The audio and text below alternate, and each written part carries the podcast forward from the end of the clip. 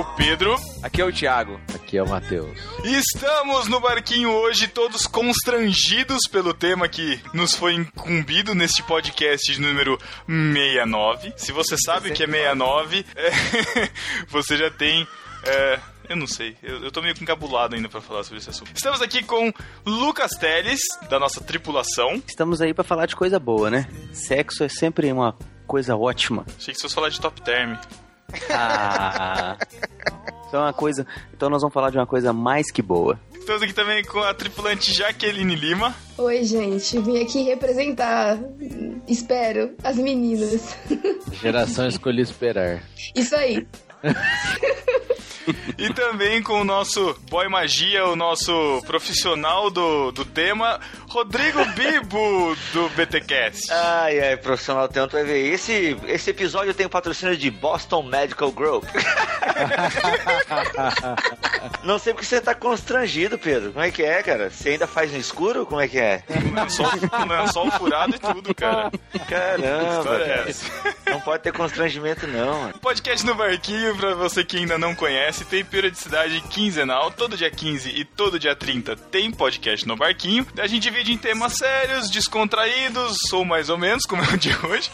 É, e também temos todo dia 5 de cada mês o podcast A Deriva, que é um áudio dramatizado, um pouco mais que um áudio post. E se você quiser conhecer um pouquinho, escute a nossa vinhetinha. Em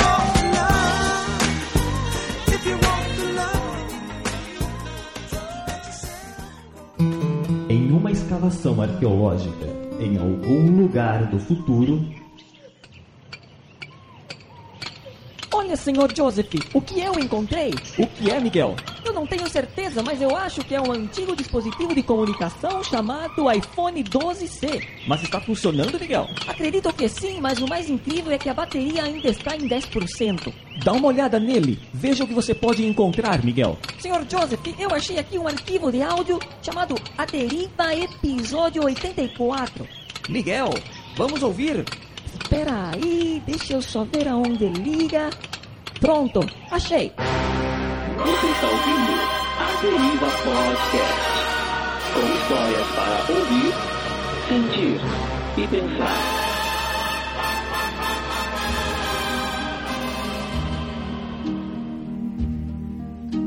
Essa história é um pouco diferente das outras.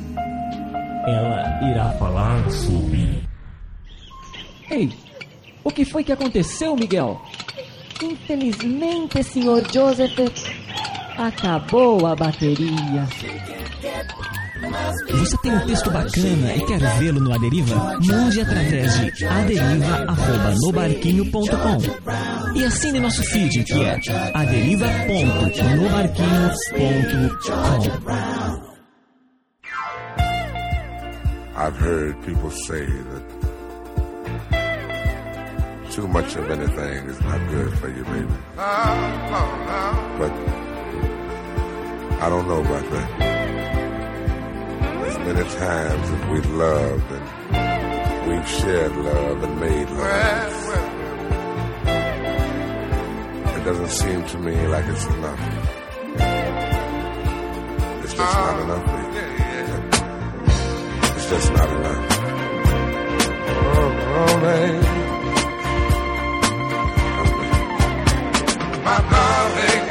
Estamos de volta para falar sobre sexo. Antes da gente começar, vamos pontuar algumas coisas aqui, que estamos falando de pessoas com experiências praticamente únicas. Eu não sei se aqui alguém aqui, bom, eu não sei se o Bibo já foi casado antes, mas enfim, Não, não. ou se teve outras experiências, mas enfim, a Caramba. gente vai saber. Então, assim, a gente pede um mínimo de respeito, né, pelas nossas senhoras. O Matheus aí, que é recém-casado, já vai se comprometer aí, sogrão, pastor, então tem que tomar cuidado. Não vou me comprometer com nada. Já se comprometeu, cara, quando disse sim. Que é verdade. Isso aí. E temos muita coisa pra falar aqui, queremos falar de tudo um pouco. A gente tem um Esse- especialista, a gente tem um especialista aí, né? A, Laura Miller, gospel, né? O Bibo. Até parece, gente. Quem é a Laura Miller, cara? ela- É aquela Altas sexóloga horas. lá do Altas Horas. Ah, Lembrando, gente, que esse episódio aqui é PPP off. Que a gente vai falar de muitas coisas que a gente precisa. Né? Discordo, Pedro. Discordo. Sei que eu tô, sou convidado aqui, mas vou discordar. Porque é vivo. Porque ah, o que, que é o PPP? não é o padrão Pedro de pureza? Isso. Então, esse assunto é puro, cara. Ele é impuro para os impuros. Ah, sim. Não, eu tô dizendo de termos e palavras que podem ser de baixo calão para outro- Ah, algumas pênis pessoas. e Isso- vagina não é palavrão. Pode falar, né? É, Pênis, vagina, penetração. lógico, lógico. Por Ah, isso que eu tô não, falando, cara. Tranquilo. É, então não é PP off, porque não vamos falar termos chulos, né? Ouviu, Thiago? Você Nossa. que é carioca? Ah, Você que é não, tá carioca, tranquilo. Vai lá, vai lá, tá liberado. Vamos lá, vamos lá, gente. Vamos lá falar? Então, pra começar. Vamos começar com as preliminares. Esse tema, é, a, a gente quis falar principalmente por conta do número cabalístico 69, né? Pra quem não conhece, é uma posição sexual onde os dois ficam invertidos. Ai, caso- ai, ai. Tem que Depois eu isso, sério? Ah, eu acho Sexo- que tem, Matheus. Sexo, sexo para for dummies, é isso? É, tem que explicar. E a gente quer tratar. A gente pensou em fazer um podcast liberado, falando tudo sobre tudo, mas tem temas muito importantes que a gente sabe que a, a igreja, a, a cristandade acaba não tratando, inclusive sendo um tabu muito grande, né? O, o, o tema no meio dos cristãos e tal. Então a gente quer tentar falar um pouco de tudo aqui, tentar entrar, é, tentar não, vamos entrar em todos os pontos polêmicos e é isso aí. Pra A começar, gente entra e sai, né? Dos pontos, né? exatamente. Vai ficar o podcast todo com esses trocadilhos. Vai. Can't get enough of your love, baby. Oh, baby. Vamos lá, começando então pelo sexo. Ele é. O que, o que define o sexo? É só a penetração? As falas é, sensualizadas, a masturbação, é, outros tipos que não envolvam a vagina e tal. Isso também é sexo? O que é sexo? Pra começar. Eu acho que antes de a gente definir o que é sexo, ah, é importante a gente falar da questão da virgindade. Porque a tua pergunta foi, né? Sexo é só penetração? Por muito tempo, eu tava lendo um livro esses dias, peguei lá um livro chamado Sexo e Religião. E ele falando um pouco sobre a visão sexual das principais religiões do mundo, né? E lá ele tava falando um pouco sobre o cristianismo, a visão de sexo, e era justamente essa questão. Que se entendia sexo só como penetração. É, sexo só como rompimento do, do ímen, a questão da Uhum. virgindade, né? Por exemplo, assim, ah, perder a virgindade é o rompimento da membrana imenal, por exemplo, é o rompimento do ímen. Por muito tempo se pensou isso, que não, perder a virgindade é ter o ímen deslacrado, digamos assim, ou seja, ter o rompimento daquela membrana. E aí era muito comum em jovens cristãos, segundo a pesquisa que eu li no livro, praticarem, por exemplo, o sexo oral. Não o sexo oral de palavras, né? Já que é for dummies, o sexo. Falar. Você praticar o sexo oral, o sexo anal ou o sexo nas coxas. É, Como assim nas coxas?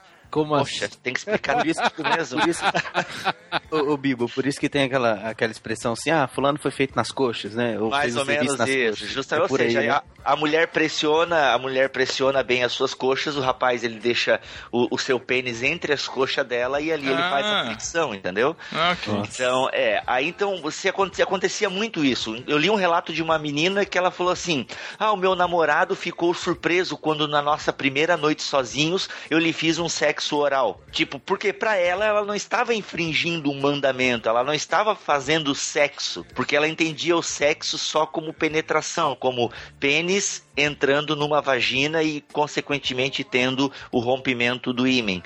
E obviamente que sexo não é só penetração, né? Ele, a, a penetração, ela faz é uma das partes que envolve o sexo no que diz respeito agora à prática sexual, né? Tipo, porque sexo é o homem, a mulher, a gente não vai discutir questão de gênero aqui, né? Vamos ficar mais mesmo nessa questão física. Então, quem acha que o sexo é só penetração, ele acaba muitas vezes caindo nessas questões das carícias, da mútua masturbação, né? às vezes até a questão anal. Meu, a questão anal era, era muito clássica, né? Em conventos, é, em, em seminários, ou seja, faz o anal porque se preserva a questão da virgindade. Até Mas, porque tinha, obviamente, tinha uma questão muito de, de se observar a questão do ímen também, né? De você Isso. se tá preservado ou não. E, e com isso eh, se arranjavam outras alternativas, né? Não ficavam vestígios, né? Isso, justamente. E é por isso que virgindade, para nós, hoje em dia, ela é mais um conceito do que, de fato, uma questão física. Então, por exemplo, assim, você, querido ouvinte, se você já caiu nas carícias mútuas, violentamente, mão naquilo, aquilo na mão, você, menino, já, já ejaculou nas calças, chegou em casa com aquilo tudo duro e tal. Você, será que você ainda é virgem? É, essa é uma pergunta que seria legal a gente responder, né? E se for assim, o Thiago tá tranquilo então podcast, Thiago. Não, mas é, como é que vocês entendem virgindade? virgindade? Eu nunca tinha que é- parado, eu, eu nunca tinha parado para pensar na questão, não, não na questão de carícias intensas assim, Uhum. mas pra mim, assim, o conceito de virgindade era, era mais o, n- n- não, lógico que anal, oral, ok, mas o contato entre os dois, mas um pouco mais intenso, não tanto das carícias assim. Só que assim, por exemplo, se você faz carícias, né, ao ponto de você chegar ao orgasmo, principalmente na parte do menino, ué, Sim. teoricamente o orgasmo não é o ápice de uma relação sexual? É, Não, é assim. é, eu acho que a gente pode definir como uma relação sexual, mas ainda assim é diferente da penetração, né? Que é, é mais traumático. Não sei dizer se é trauma. Palavra Sim, se é, se, se é a primeira vez, a vagina Se é- sofre alguns traumas, isso é normal. Isso, é. E o homem também pode ser, né? De repente que não operou, pode ter algumas. E aí Eu, como, é aquele. que, como, como, como, como, como, como, como, como? O homem não operou? Se tu tá falando de rapaz Fimo- que tem fimose, Fimose. pelo amor de Deus, meu amigo, não case com fimose. Você vai estragar a sua lua de mel, você vai estragar o seu casamento. Ah, mas o que é fimose? Se você não consegue ver a cabeça do seu pinto, corre pro médico. E a Jaque agora escondidinha embaixo da mesa. Não, mas hoje já que já fala isso pro teu namorado. Se ele tem Mas é claro, tá suave, Claro. não tem dribla com isso não, Bibi, pode falar. Ah, não, claro que não. É, não, É, mas é importante porque um pastor uma vez é, tava conversando com a gente que um cara ligou pra ele um dia depois do casamento, desesperado, cara, por causa disso. Ai, como Não dói, sabia- pastor. não- é, é, exatamente. Tipo, o cara falou, nossa, dói demais, não sei o que, não sei o que. Por causa disso, cara. Não houve esclarecimento Falta antes. de orientação, Então, né? Aí é e que outra, tá. é, é algo, é algo recente, assim. Vamos dizer, ah, a gente tem acesso à informação, Não. mais ou menos, cara. Porque Não, o- ainda, ainda é lidado como um tabu mesmo. É, assim. é, essa questão de acesso à informação é meio, sei lá, é é uma desculpinha da internet de que a gente tem que saber tudo, né, cara? Porque a, a informação tá lá, só que a gente não vai atrás. E é, é muito conveniente falar, ah, todo mundo tem acesso à informação. Uma coisa complicada também, principalmente do que a gente tá falando, principalmente desses tabus, né, de falta de informação, é uma coisa que. é, Eu passei por isso, eu acho que, não sei se o Matheus também. É uma coisa de que até o casamento você não pode fazer nada. Aí você casou, virou a chave, pode tudo. E como é, que a gente lida com isso, cara? É, é, a mudança na mente, a gente é tão reprimido sexualmente, sabe, na, na, na igreja que não pode, a gente não pode falar sobre isso, a gente não é estimulado nos, nos acampamentos, a gente não, não pode ficar, não pode ficar junto, homem de um lado, mulher do outro, horário de piscina de um, horário de piscina do outro, e de repente, beleza, pode tudo, tá liberado, vai lá, tranquilo. É, e não é tranquilo, né? Não é. Não é tranquilo, cara. É, é, porque assim, eu, graças a Deus, não, não por família, família minha era bem conservadora, assim, as famílias mais com esse estilo mais tradicional, principalmente evangélica, não, não se falava abertamente disso, mas graças a Deus tive algumas pessoas que foram meio, meio do caminho, a gente vai conversando, vai aprendendo, então não é um choque total, mas é um choque, né? Você chega naquele momento ali, não tem, não tem para quem recorrer, né, cara? E aí muita gente vai aprender ali na hora, né? E eu acho que, ainda que o homem, é, eu posso estar errado, mas o homem eu acho que ele é mais exposto a isso, até quando é novo, né? Até questão de masturbação, vamos dizer. Então já tem uma certa. Vai, Experiência. uma certa experiência. Sim, conhece, é, agora, mesmo- eu, acho, eu acho que até, que nem o Bibo tava falando, mesmo o cristão, ele acabou vendo alguma coisa, já conhece, o homem já se conhece melhor, não tem também muito trauma na relação. Agora, pra mulher, cara, é um, é um negócio assim, quase do outro mundo, né? Uhum. Essa Cara, por isso que tem que ter, é, por isso que tem que ter, primeiro, no namoro e no noivado, conversar sobre isso. É importante conversar, é, sabe, ver como é que o outro enxerga a vida sexual. É, eu penso que é muito importante. Algumas igrejas oferecem o curso para noivos. Ah, o nosso curso foi meio, foi meio fraco, assim, né? Eu lembro que quando eu perguntei de sexo anal lá pro palestrante, pá, ele ficou todo envergonhado. E- e Sim, então, é uma coisa que, que, que eu até ia colocar nesse sentido, né? De que eu ainda não fiz curso de noivos ainda, mas eu conversando com algumas amigas, elas comentaram isso, de que se fala de muitas coisas, mas na hora de falar de intimidade no curso de noivos, é muito complicado. A maioria das pessoas trava ou fala um mês antes do casamento. E eu acho que esse tipo de coisa tem que ser tratada, tipo, quanto antes melhor, sabe? Enquanto antes você tiver liberdade de conversar com seu namorado sobre sexualidade, sobre o que ele pensa de todas as coisas, melhor, porque você conhece a pessoa, sabe onde os dois querem chegar, o que os dois acham que é o limite ou não. Eu acho muito válido esse tipo de conversa. Com certeza. É, porque o, cur- o curso que você tá falando, geralmente, eu não tive. Mas a- a- acho que o ideal seria tratar isso. Mas eu vejo o curso de noivos mais o pessoal falando da vida de casado, a convivência. É igual a autoescola, né? É, é igual a autoescola, só aprende as leis de trânsito. Dirigir que é bom mesmo, nada. Mais ou menos, cara. Porque assim, a, a dinâmica do, do sexo no, no casamento, ou enfim, quando você começa a praticar sexo, é muito diferente da convivência. Quer dizer, você tem a convivência de casal, ah, é diferente, tá? Tem que ajudar a casa, tananã, tananã. Mas, cara, é muito diferente a rotina, é diferente porque pra mulher é. é- é- eu tava lendo nos textos, é muito engraçado, que é bem isso. O homem é uma. É, é assim, você pode ter o que você teve no dia, cara. No final do dia você tá pronto pra qualquer coisa, cara. É, o homem é micro-ondas, né? Ligou na É. tomada, tá pronto. Exato, cara. A mulher é fo- fogão a lenha, né? Dependendo do homem, um minuto acabou também, né? Mas tudo bem. É... Mas- Paulo no início do casamento, relaxa se estiver acontecendo com alguém aí. Pode, é, É, e, a- e aí o Bibo deu, deu a dica no início, né? Boston Medical Group, né, Bibo? Não, mas é, é que, é que a gente tá falando sobre muitas coisas tudo ao mesmo tempo, mas essa É. questão que, que eu citei de um minuto também é comum porque justamente do comportamento do homem com masturbação, com essa idealização das coisas e de querer o prazer rápido, que com o homem é possível isso, na hora que chega no, no- no casamento, as coisas não são como, como mostra lá no... Como mostra lá no... no- no- Olha o Pedro! Não é assim, cara! Não é assim! Pedro, tá fazendo jabá? Ô, Pedro, link no post, Pedro. Pelo amor de Deus. É, é, a pessoa que está acostumada a acessar pornografia, enfim, ela, ela tem uma prática que ela vai assistir lá um vídeo e rapidamente ela consegue chegar no orgasmo. Com a mulher é muito diferente, cara. Você está envolvendo sentimentos, você está envolvendo tudo que aconteceu durante o dia, enfim, e você pode realmente chegar e, e se antecipar. Entendeu? E ela fica frustrada e você também, mas você acaba frustrando a relação, né? Num, num- num casamento, isso não. A, a longo prazo, isso fica muito complicado. Ô, Lucas, você teve curso de noivo? É, Nós tivemos um curso, assim, com o pastor que fez o nosso casamento, mas teve um momento, um dia específico, ele conversou separadamente comigo, a esposa dele conversou separadamente com a, com a Thaís, e a gente foi, ele foi muito aberto comigo, principalmente sobre essa questão sexual, sobre pensar na Thaís, pensar, assim, como que foi o dia dela, acho que o Pedro comentou isso aí. O sexo para mulher envolve muito mais é, é, sentimento do que o ato em si, e talvez para o homem é um pouco diferente, para o homem é um pouco mais animal do que para a mulher. Então ele foi bem claro, foi realmente, quando eu falo com vocês, bem claro, e eu acredito que a esposa dele também foi bem clara quando falou com a Thaís, isso foi importante pra gente, é importante até hoje.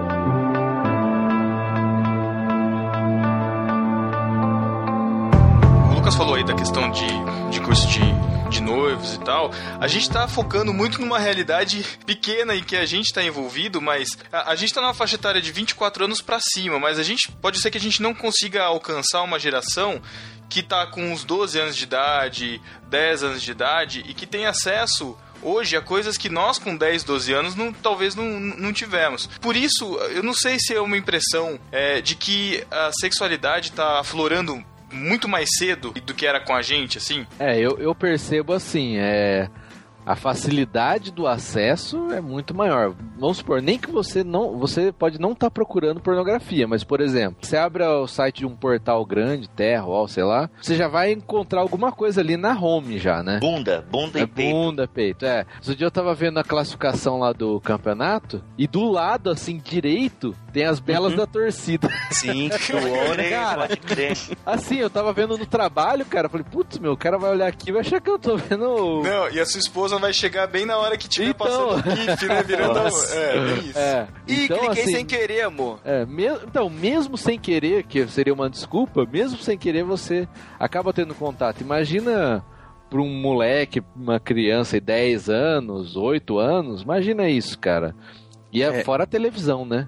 Então, Sim. mas assim, na nossa. Eu, eu lembro dos meus 10, 12 anos, a gente já tinha contato com o El Chan na televisão, já tinha a banheira do Gugu, tava na nossa cara. Mas eu não sei se, o- se era super exposição, eu não sei o que, que acontece hoje, cara.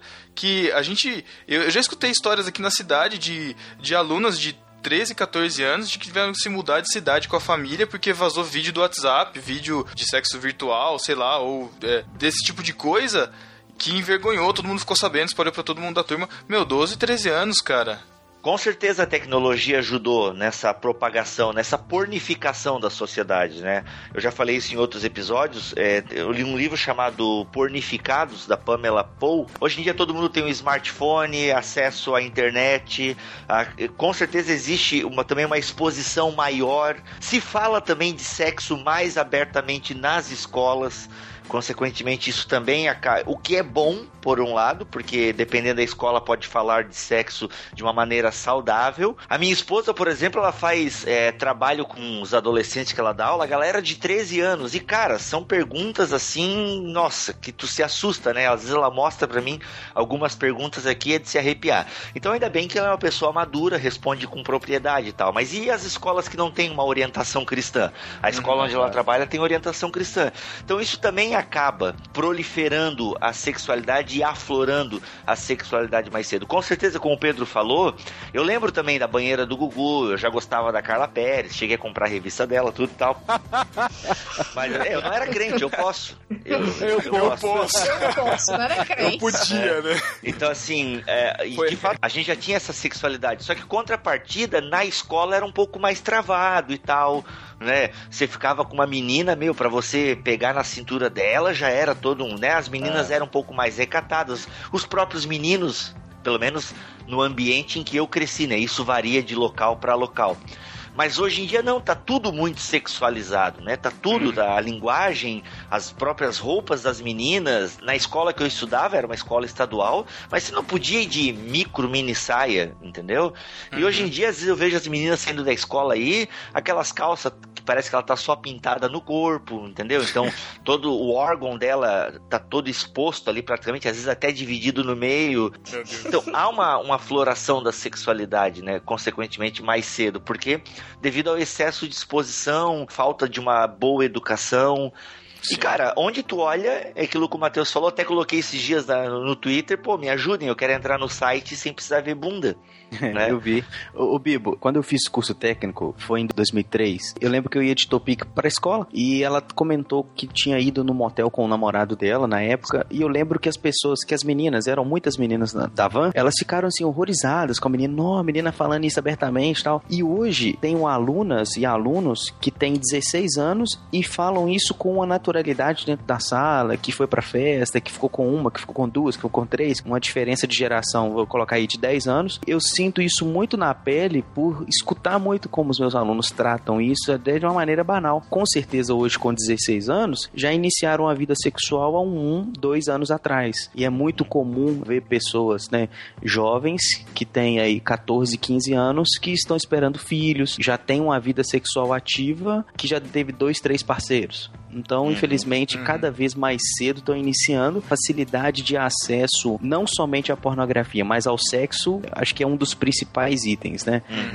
Tem um podcast antigo do JV na Estrada, e eles voltaram, tá? Só pra lembrar, não é com a mesma equipe, mas eles voltaram. Que eles falam sobre sexting, que é a questão do sexo virtual, de você mandar foto, de você mandar mensagem. Na época não era Pô, tão era popular a questão de né? vídeo. É, era o né? comecinho, né? Quando que era por, por torpedos e tal, mas hoje a gente já conhece aplicativos aí, o próprio WhatsApp. A gente já ouviu falar de muitos grupos que compartilham pornografia no WhatsApp. O Snapchat, que é um aplicativo que você tira a foto e ela é apagada depois de um ou dois minutos, você pode regular o tempo. E isso é muito usado para você poder tirar foto e mostrar pro seu namorado ou para quem você queira mostrar, de que jeito que você tá. Essa questão do sexo virtual também tem incentivado muito esse acesso, né, que a gente tem falado.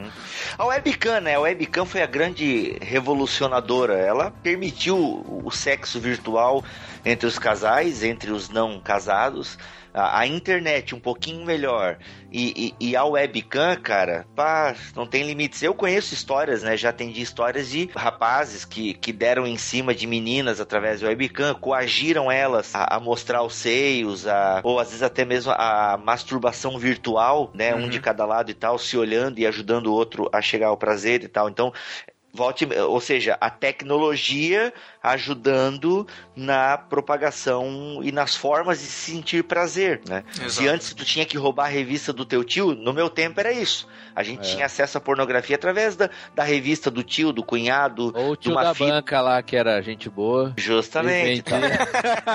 é.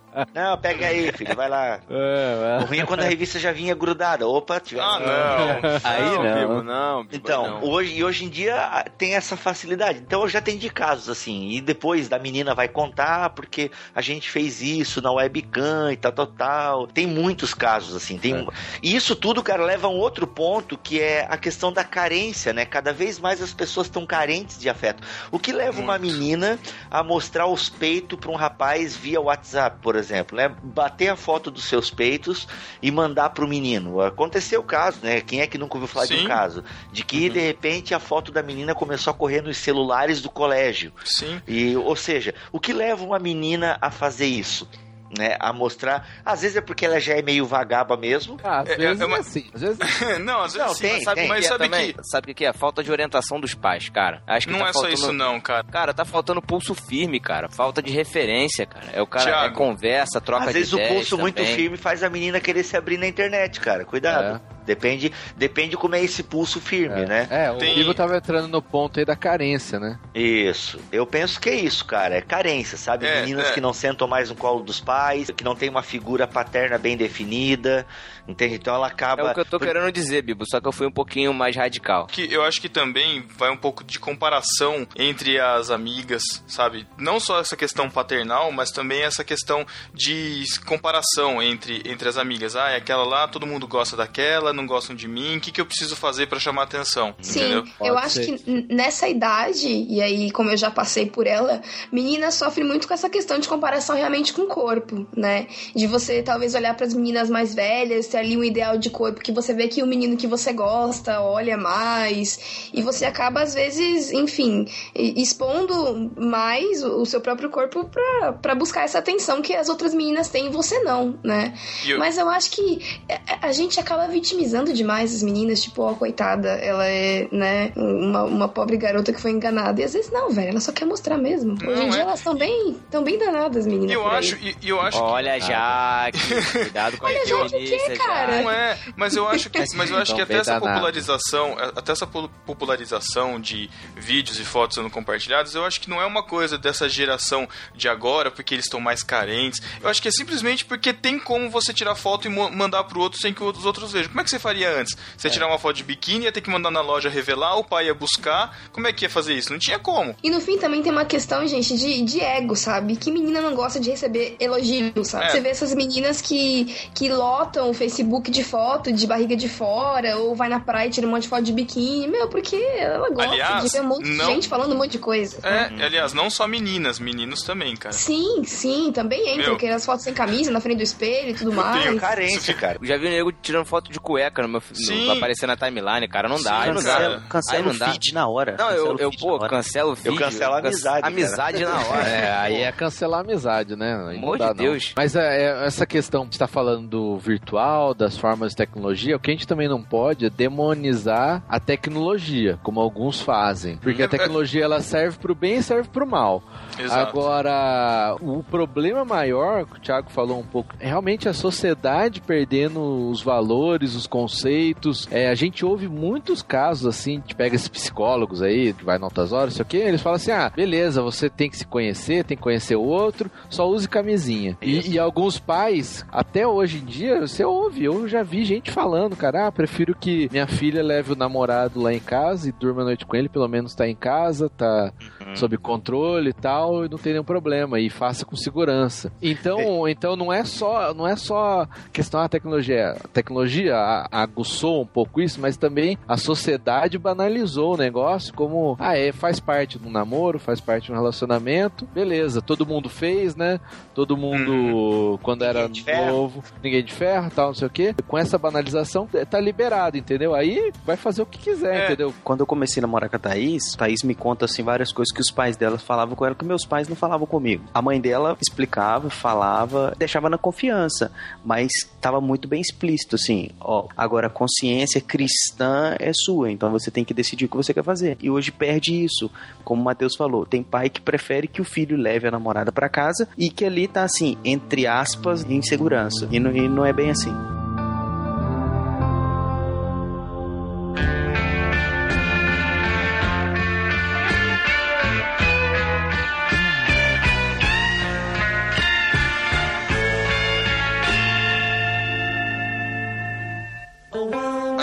Gente acaba tendo contato com dois extremos, né? Por um lado, do mundo fora da igreja, que a gente olha de longe, essa banalização, enfim. Mas a gente também vê um outro extremo que é o sexo para reprodução e só isso. Ah, a gente tem que achar um equilíbrio nisso, né? Porque a gente ainda a gente conhece igrejas e denominações que re- recriminam Pregam o isso, sexo. é. que é só a gente brin- brinca aqui, já, já, já falamos até naquele podcast acho que de despedida de solteiro, lá do irmãos.com, de casais que transam com um lençol separando, né, o corpo um do outro que não podem se ver, e sabe? Até que ponto isso é isso é plausível? Até que ponto a gente tem que ter essa separação só para reprodução? Foi assim que Deus nos criou? Ah, eu Não, só né? falo uma coisa. Vai ler Eclesiastes, né? Vai, vai ouvir o podcast lá que o Bibo participou com, com o Paulinho, lá, Não, irmãos. tem a teologia do sexo também, né? O 69 lá do BTcast, a gente dá uma Também, desmistificada também. nisso daí. Isso. Ah, cara, eu, eu, eu acho que é muito válido, muito válido mesmo, o casal buscar intimidade também através do sexo, buscar até mais comunhão, porque infelizmente as pessoas acham que somente para reprodução, e eu não consigo enxergar a base bíblica para isso. Como, como a gente falou do livro de, de Eclesiastes, né, é um livro extremamente erótico. É,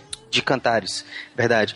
É um livro extremamente erótico, né, assim, no bom sentido da palavra, e que, assim, a gente vai ler aquilo ali, é um, é um bom início, né, vamos falar assim, é um bom início de, de preliminar, se você lê aquilo ali bem, com a mente bem, bem voltada para isso. Porque eu acho que tem cristão que nunca leu o livro de Cantares porque acho, deve achar algum problema, deve não entender porque que aquele livro tá ali. Não, ele simplesmente Eu põe Jesus e a igreja e tá tudo absoluta. certo. Não, é, eles leem. Não, não, e que nem lê, cara. Tem os dois extremos, né, cara? Tem, o- tem o extremo do cara que acha que é isso, e tem o outro lá também que escreve a Bíblia do varão ousado, né? Eu penso nisso que o, o Lucas Teles falou, ah, o sexo é uma coisa tão importante, tão íntima, que é o tornar uma só pessoa. Então não É. pode ser uma coisa só para reprodução. Imagina, é um momento onde o casal vai se tornar uma só pessoa. Ah, é um momento de extrema intimidade. E o sexo, eu penso que o sexo planejado por Deus, que é algo tão importante que Paulo vai dizer o seguinte, ó, não fiquem muito tempo sem transar, a não ser por um curto período para oração e jejum. Ou seja, o próprio Paulo já tem um conceito bem avançado para a época dele. É, bem avançado, porque a sociedade não tinha muito essa Não, ele fala consciência, assim, porque até no, porque lá não tinha formas de proteção, sim, vamos dizer, né? Hum. A reprodução era é, o, o sexo era meio reprodução, né? Meio junto. Não, e também, não, e era muito lazer, né? O sexo, ele é, a- tanto que a prostituição era legalizada em Roma. Sim. Era uma instituição, a prostituição era o meio de se preservar a sociedade. É, Os grandes escritores romanos tinham essa ideia, né? Os defensores, os moralistas romanos pensavam assim: não, é bom que tenha prostituta, porque quando o cara quiser ter o seu né, mais deleites sexuais, ele vai lá, procura a loba, procura o prostíbulo e ele ou a meretrix e lá ele pode saciar as suas vontades sexuais, mas ele chega em casa, tem a sua esposa, e assim a gente preserva o casamento e a família.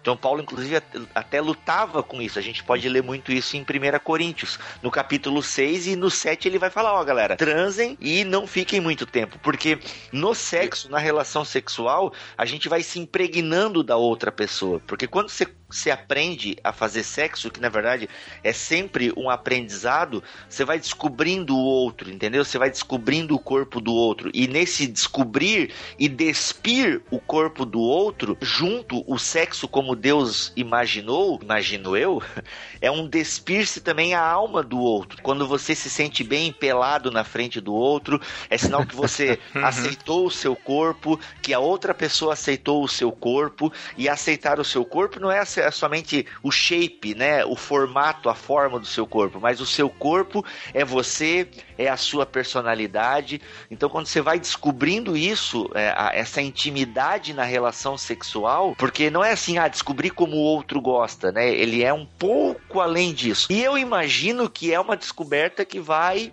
ao longo dos anos e conforme dizem, vai melhorando, porque você vai realmente se despir é muito fácil. Ficar pelado na frente do outro às vezes é muito rápido. Eu quero ver despir a alma. Uhum. Eu penso que é desse tipo de sexo que o sexo, sexo que o cantar está falando, né? Você Aham. despir também a alma do É, outro e- e... saber como gerar prazer a partir disso, né? Que é algo tão. Não é banal que, assim, eu namorei mais de cinco anos. E agora, com pouco tempo de casado, é que você realmente conhece a intimidade, né? É- parece diferente às vezes, coisas que você não conhecia, não só na questão sexual em si, mas outras coisas você começa a enxergar, você começa a discutir com outro, conversar com outro nível de intimidade. É diferente, né? E uma pena que na sociedade hoje é tão banal isso, porque a gente fica pensando nesses adolescentes que já têm essa vida sexual ativa, como isso vai ser vazio pra eles, né? Não é só questão de banalidade, Matheus, é questão de genitalidade. Hoje em dia é tudo reduzido ao genital. Uhum. Uhum. É, o sexo ele ficou reduzido ao genital, em poses acrobáticas, em, sabe, você ali é, é, atingir ao prazer né, a qualquer custo. É, ambos, inclusive, não é só o homem hoje em dia, né? Como a Jaque colocou, as meninas também. É, é o genital, é você, é, sabe, atingir ali o prazer. Ou seja, descobrir que o meu corpo ele gera prazer. Então, ele acaba reduzindo só ao genital. Aham. E o sexo pensado por Deus, como eu falei anteriormente, ele é uma coisa mais ampla, né? Não está reduzido ao genital, a mucosas e, e, e a somente gozar, né? Não é o prazer pelo prazer, né? Que é a sociedade que a gente tá vivendo. É, você acaba conhecendo a pessoa totalmente por fora, né? O corpo dela nu, mas você, a sociedade acaba deixando de lado ah, a pessoa interior, né? Por exemplo, eu já atendi casais que se dão super bem na cama, assim, pá, é bem aquela música lá do Leandro Leonardo, sabe? Entre tapas e beijos, é onde é desejo, é não sei o que, não sei o que lá, né? Tá. É, um, Se de dia a se gente briga. Isso, à noite a gente se ama, né? E realmente existem casais que eles têm uma afinidade imensa na cama, né? Pais são, né? Ela diz que ele é bom de cama, ele diz que ela é bom de cama e tal. Só que vive uma vida aos trancos e barrancos. Então, ok, eles descobriram um bom sexo genital. Entende? Mas Descobriram. a vida porque- não é só sexo, né, cara? Justamente, né? Então, o, por isso que, né, tem o clichêzão, o sexo começa na Uhum. cozinha, aquela coisa toda e tal. Eles descobriram um bom sexo genital, que, que deve ser, assim, tipo, né, muito bom pra eles. Só que a gente, o sexo, ele é mais do que isso, né? Ele é, é uma, é um pouco mais amplo. E a gente tem que Exato. aprender. É, cara, é uma escola, né? É, é- é uma escola, é conversa, sabe? Tem que ter muita conversa entre o cônjuge. Essa conversa que começa lá no namoro e noivado, ela entra pro casamento, né? Você Uhum. sempre tá conversando, entendendo o outro. Isso é muito bom.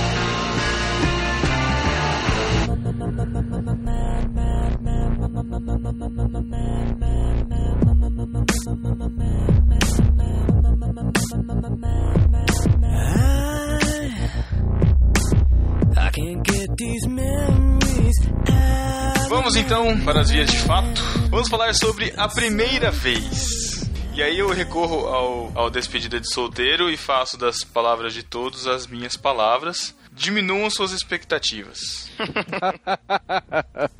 Baixem as bolas. De- olha, isso é verdade, hein? Diminua. Você não, você não acredita, não adianta falar isso, cara. Ninguém acredita. Todo, você sempre vai achar que vai ser excelente, entendeu? Mas. Sa- Sabe, sabe qual que é a imagem mental que me vinha? Não, não que me vinha, mas assim, que. é, sei lá. Vocês assi- vocês assistiram o filme Top Gang? Nossa. Putz, meu Muito velho. Pelo amor Muito de velho. É doente, cara. Não, eu tô brincando, mas eu tô querendo dizer que quem, quem lembrou desse filme é uma paródia com o filme Top Gun com o Charlie Sheen, muito antigo pra caramba. Passava a sessão da tarde aquele filme, cara. E tem uma cena que ele, que ele faz praticamente um circo na cama com a, com a mulher, né? É engraçado. Né, É porque é um filme de comédia, mas não é. É uma palhaçada isso. É, uma palha... é literalmente, é, exatamente. E a gente imagina que, nossa, vai chegar chegando. E não é assim, cara. Pelo menos comigo não foi assim. Não, é difícil tu achar onde é que é o buraco. É bem complicado. Tem que ter ajuda dos universitários e tal. Mas isso depende, tá? Porque o sexo é uma coisa tão natural é que, cara, você não precisa ter faculdade, né? Vê o filme O Nome da Rosa, por exemplo. Um filmaço que retrata um período da Idade Média num mosteiro, baseado no livro de Humberto Eco, se não me falha a memória. Tu vê, o, o, o, frade, o menininho lá, o, o noviço, nunca sabia direito o que era sexo, conhece lá uma selvagem, digamos assim, uma bárbara. Eles se olham, tira a roupa e de repente já achou ali tudo e já rolou o sexo, né? Mas é, é justamente, cara, tem que assim. Mas se você faz os cursos antes e tal, você já vai, né? Só que não é aquela coisa mágica, né, cara? Tipo, sei que você põe uma música de fundo. Com essa voz vai ficar linda. Não, daí broxante, né? É lógico. Mas, cara, existe ansiedade, então às vezes o rapaz, né? Por exemplo, se o casal vai virgem pra parada ali, pô, o cara tá numa expectativa, já tá com os cocos roxo, né? Pô, ele, digamos que ele também tá, sei lá, um mês sem se masturbar, ele tá com aquilo estourando, cara, vai ser muito rápido, né? Eu, eu dizia pro amigo, cara, é 20 segundos e isso aí, depois tem que dar uma descansada e tal, daí depois ela pode reativar a parada, mas. Reativar. Pô. A expectativa vai tão alto porque é, é um pouco conto de fadas, como as pessoas colocam hoje em dia, né? E não é bem assim, né, cara? E... Depende como Sim. é, a, digamos, a, a vagina da menina, pode Sim. doer, depende como é que tá o ímen dela, a, a forma genética dela, né? Pode doer mesmo com lubrificante, Anatomia. né? Fica muita dica aí, né? Um KY. KY, né? É, não, tem um melhor, cara. Como é que é da. da é. DKT, o kit DKT lá do Café Brasil. Não, não é. Não é pô, existe camisinha Durex? Gostei do nome. É, ele é bom ter, assim, pras primeiras vezes e tal. É bem importante. Só que mesmo assim, com tudo isso, né? Tem a insegurança da menina, então ela se trava toda, ela fica toda, né, rígida e tal. E. Uma dica pros meninos, não vão afoitos, né, pô? Senão acaba que. Não. acaba que pra menina que seria uma noite assim, legal, não vou falar assim, uma noite mágica, mas seria uma noite legal, vai ser um terror da vida dela, né? Tem que ser muito carinhoso, cara. Não, não adianta Tem, você querer chegar tem. como, como nos Chegar chegando, filmes. Eu imagino que as mulheres gostem disso, cara. Ser carinhoso, de você tratar. Você não tá desbravando a Mata Atlântica, tá ligado? Você, você É, tem que pelo ir devagar, né, cara? Não chegar com a foice, cara. Gente, pelo amor de Deus, Deus. é tão Alô, alô, o máximo homenagem ao Hitler aí, por favor. Meu Deus. Putz, Não foi esse sentido que eu quis dar, mas enfim, né? Já era. É que assim, ó, varia muito de pessoa pra pessoa a primeira noite. Acho que você tem que ter a sua experiência, nem leve em conta o que a gente tá falando aqui.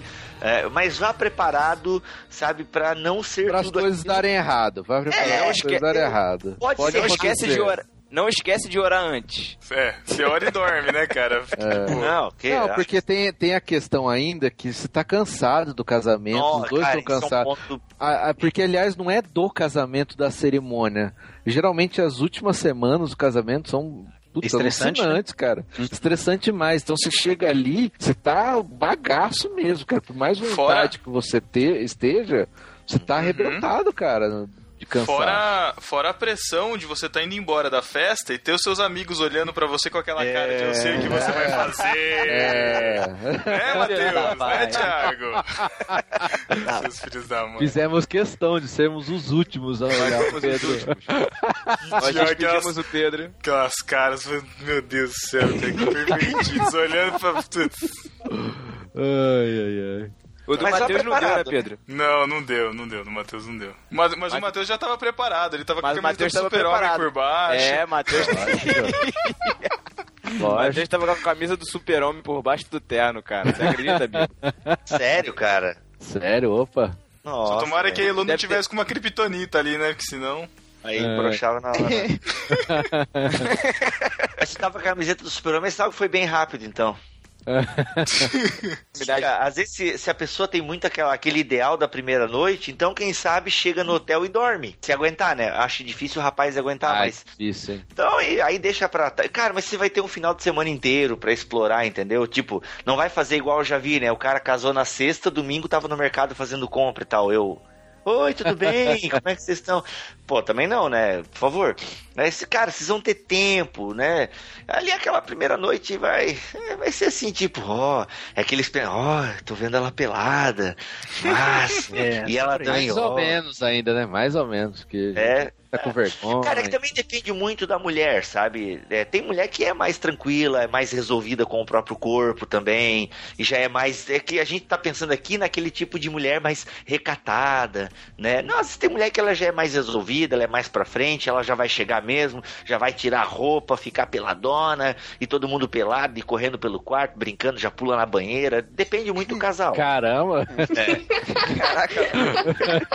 Ah, eu É não que- duvido, cara. Deve ter tanta gente reprimida nessas igrejas aí, cara, que, sei lá. Sim. Não, mas nem gente reprimida, né? Às vezes a pessoa ela, ela é resolvida e Ah, sim, também. toca pra frente. Lógico. É que tem tanto tipo de gente, você tem que conhecer o seu parceiro, ser a sua Uhum. parceira, entendeu? Por isso que é importante conversar sobre isso. E ainda mesmo que vocês conversem muito, vai ser, é a primeira vez, é, é, sabe? Vai ser diferente de tudo que vocês eh, meio que estão imaginando e tal, porque vocês vão estar experienciando aquilo ali agora no local.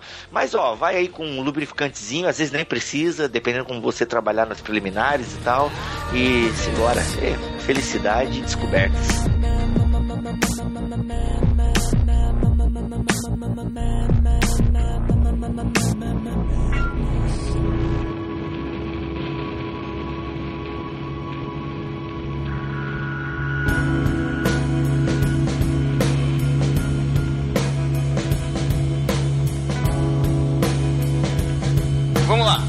Começar com as, com as variações. Sexo oral, sexo anal. Pode, é pode. tranquilo, não pode. O anal não deve ser tranquilo, né? Pra quem, É. pra, pra quem recebe. Cara, eu, eu não, eu não, não vejo com bons olhos, não. Não, não que não possa, mas, meu, principalmente o anal é muito sujo, cara. Eu penso o seguinte: não existe nada claro nas escrituras para um casal, né? O sexo anal é condenado em respeito à questão homossexual. Ah, inclusive, Uhum. até existe um termo grego para o homossexual passivo. Que me falha a memória agora, mas só para entender que na Bíblia Sagrada existe inclusive um termo para o passivo, né? Então? Uhum. não, é o termo grego mesmo, Ou é o efeminado? mala... Não, é o efeminado, né? Que é o malacói. Eu esqueci agora. Não, não levem malacói, nem sei se é isso.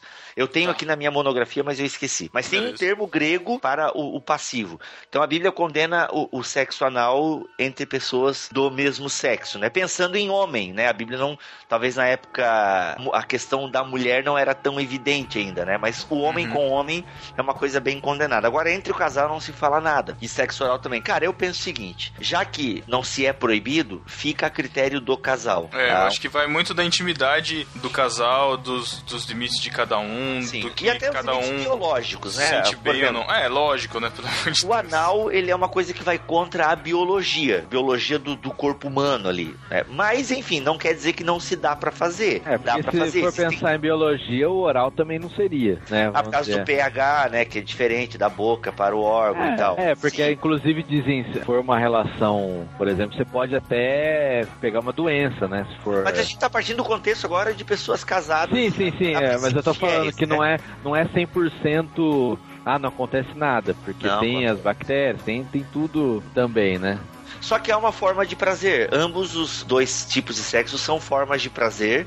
E assim, eu, eu atendi uma vez um, um, um amigo que ele era um rapaz, tinha uma vida bem ativa, né? Ele era solteiro, tinha uma vida sexual bem ativa e tal. Era normal pra ele fazer sexo anal, né? Tipo de menina que ele saía, liberava o cofrinho de boa e tal. E aí quando ele casou, obviamente ele queria ter isso no casamento. Uhum. E ele, pô, altas conversas com a esposa e a esposa, né, retraída, não querendo e tal porque não gostava, não achava legal, achava nojento, uma série de, de barreiras a mulher colocava.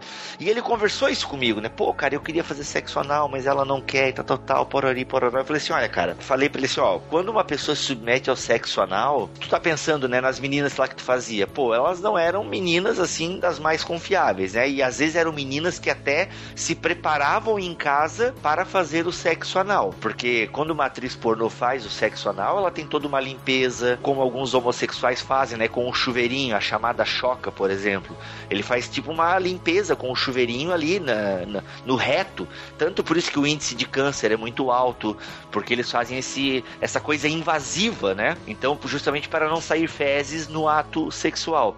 Então, Uhum. assim, ó, cara, é, pô, essas atrizes pornô, por exemplo, elas ficam três, quatro dias comendo salada, regulando a alimentação, fazem limpeza, tudo para poder ter o ato sexual ali e não sair fezes, né? Então, pô, se tu começar a forçar a tua esposa, cara, tu vai submeter ela a coisas meio deprimentes, né? Ainda mais que ela não tá se sentindo à vontade com isso, é capaz de um dia ela liberar só com medo que tu vá procurar isso fora. Então, meu conselho pra ti é, pô, não insiste mais com ela e tenta resolver isso contigo, né, cara? Tentar deixar, eu sei que tu praticava isso com certa frequência na sua solteirice, mas agora, Uhum. se a tua esposa não topa, daí expliquei também pra ele a questão biológica. É, porque é uma, é uma invasão, é uma agressão. Ainda que se existem técnicas, porque você pode fazer de exercício. Mas olha só que humilhante, cara. Mas, cara, Pedro, não, Pedro, é, não, não- não é um órgão preparado pra isso, cara. Ele é um esfíncter. Ele, ele tá preparado pra ficar fechado, não pra ficar aberto, cara. Eu acho que essa questão do sexo anal é muito complicada. Muito complicada mesmo.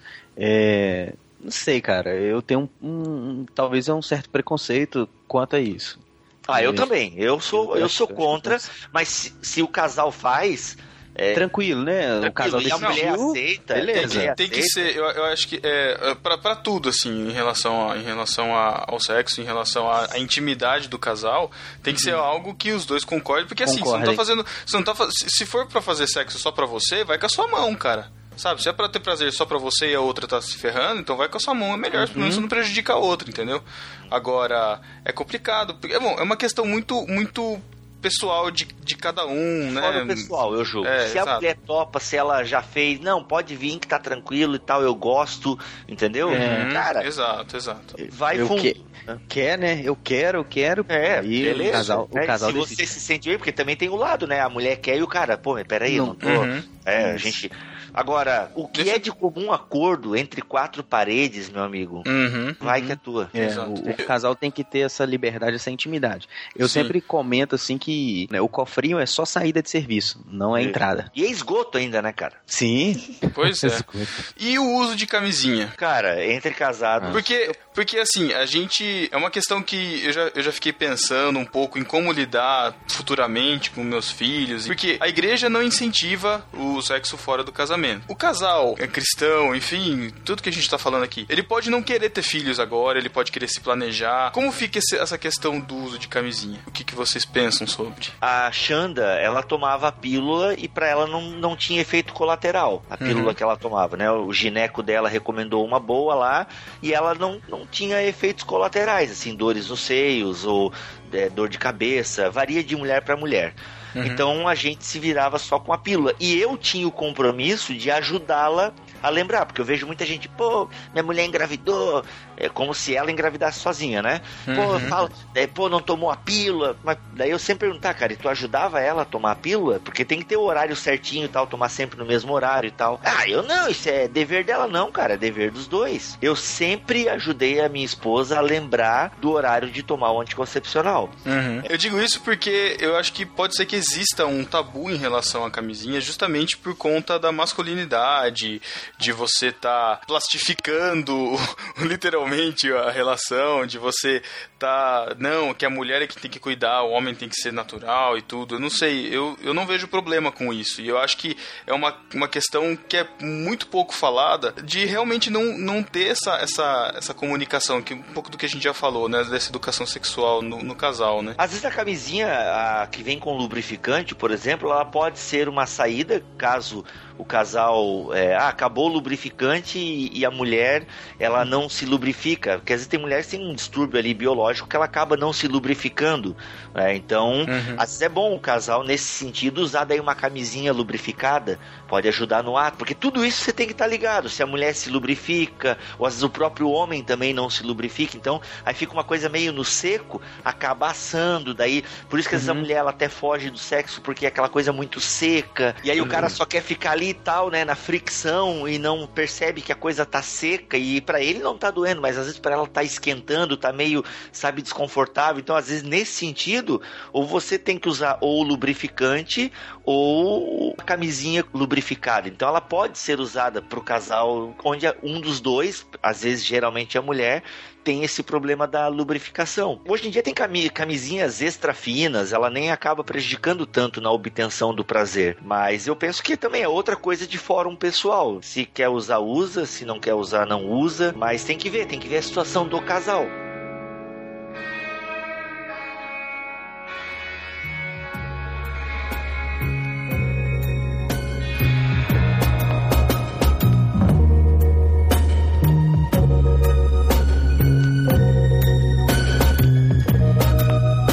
Vamos para as coisas mais agressivas. Brinquedinhos, tiches. Brinquedinhos?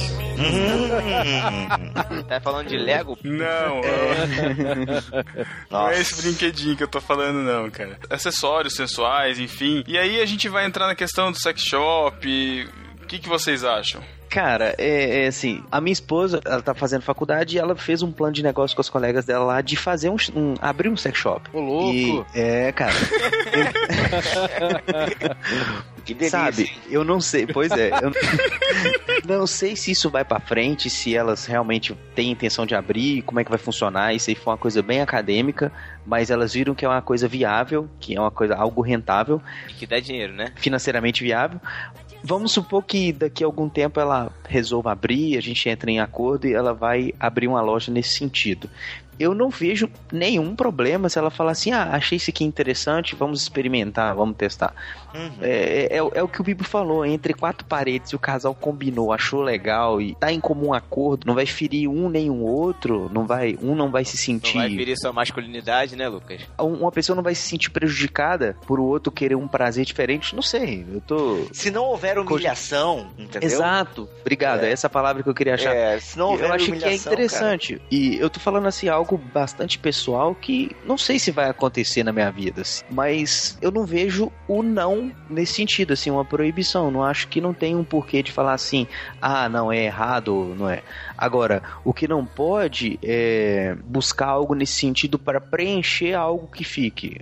Aí eu acho que é um pouco mais complicado.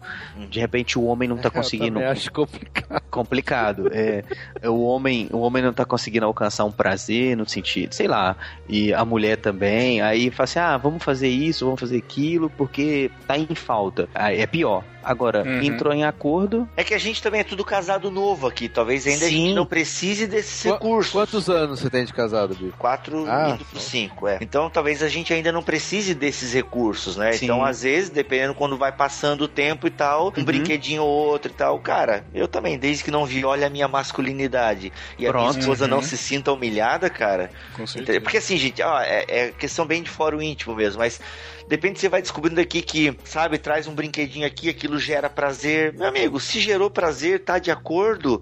Não importa o quão estranho e bizarro aquilo seja, entende?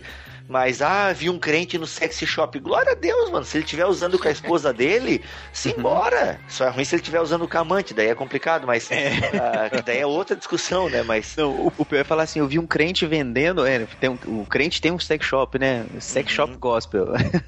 É, já É. tem isso já. Já tem Já isso tem. já. Cara, o nome é ridículo, mas pô, Horroroso, os irmãos se sentem mais à vontade indo lá naquele porque tem o nome gospel, Sim. amém. Viva o sexo entre o povo de Deus, entendeu? Então. Não, mas É, é, O povo de lá- Deus lá ficou vai- ótimo. Lá vai ter aquele pornô só feito por evangélicos, né? Ah, tá. Casais, Nossa, casados. Pelo amor de Deus, não, pelo amor de Deus. Só tem um problema, Bibo. Você convidar amigos pra irem na sua casa e o pessoal encontrar os brinquedinhos. Ah, é lá. lógico, né, Thiago? Ah, não, vou Pelo deixar na amor de sala. Deus, né? Pra entrarem no cofre, seu né? quarto Ela vou Tá deixar na ótimo. sala. Ó, o que, que é. aquela estátua ali? Não, não, é um- desculpa aí, foi mal.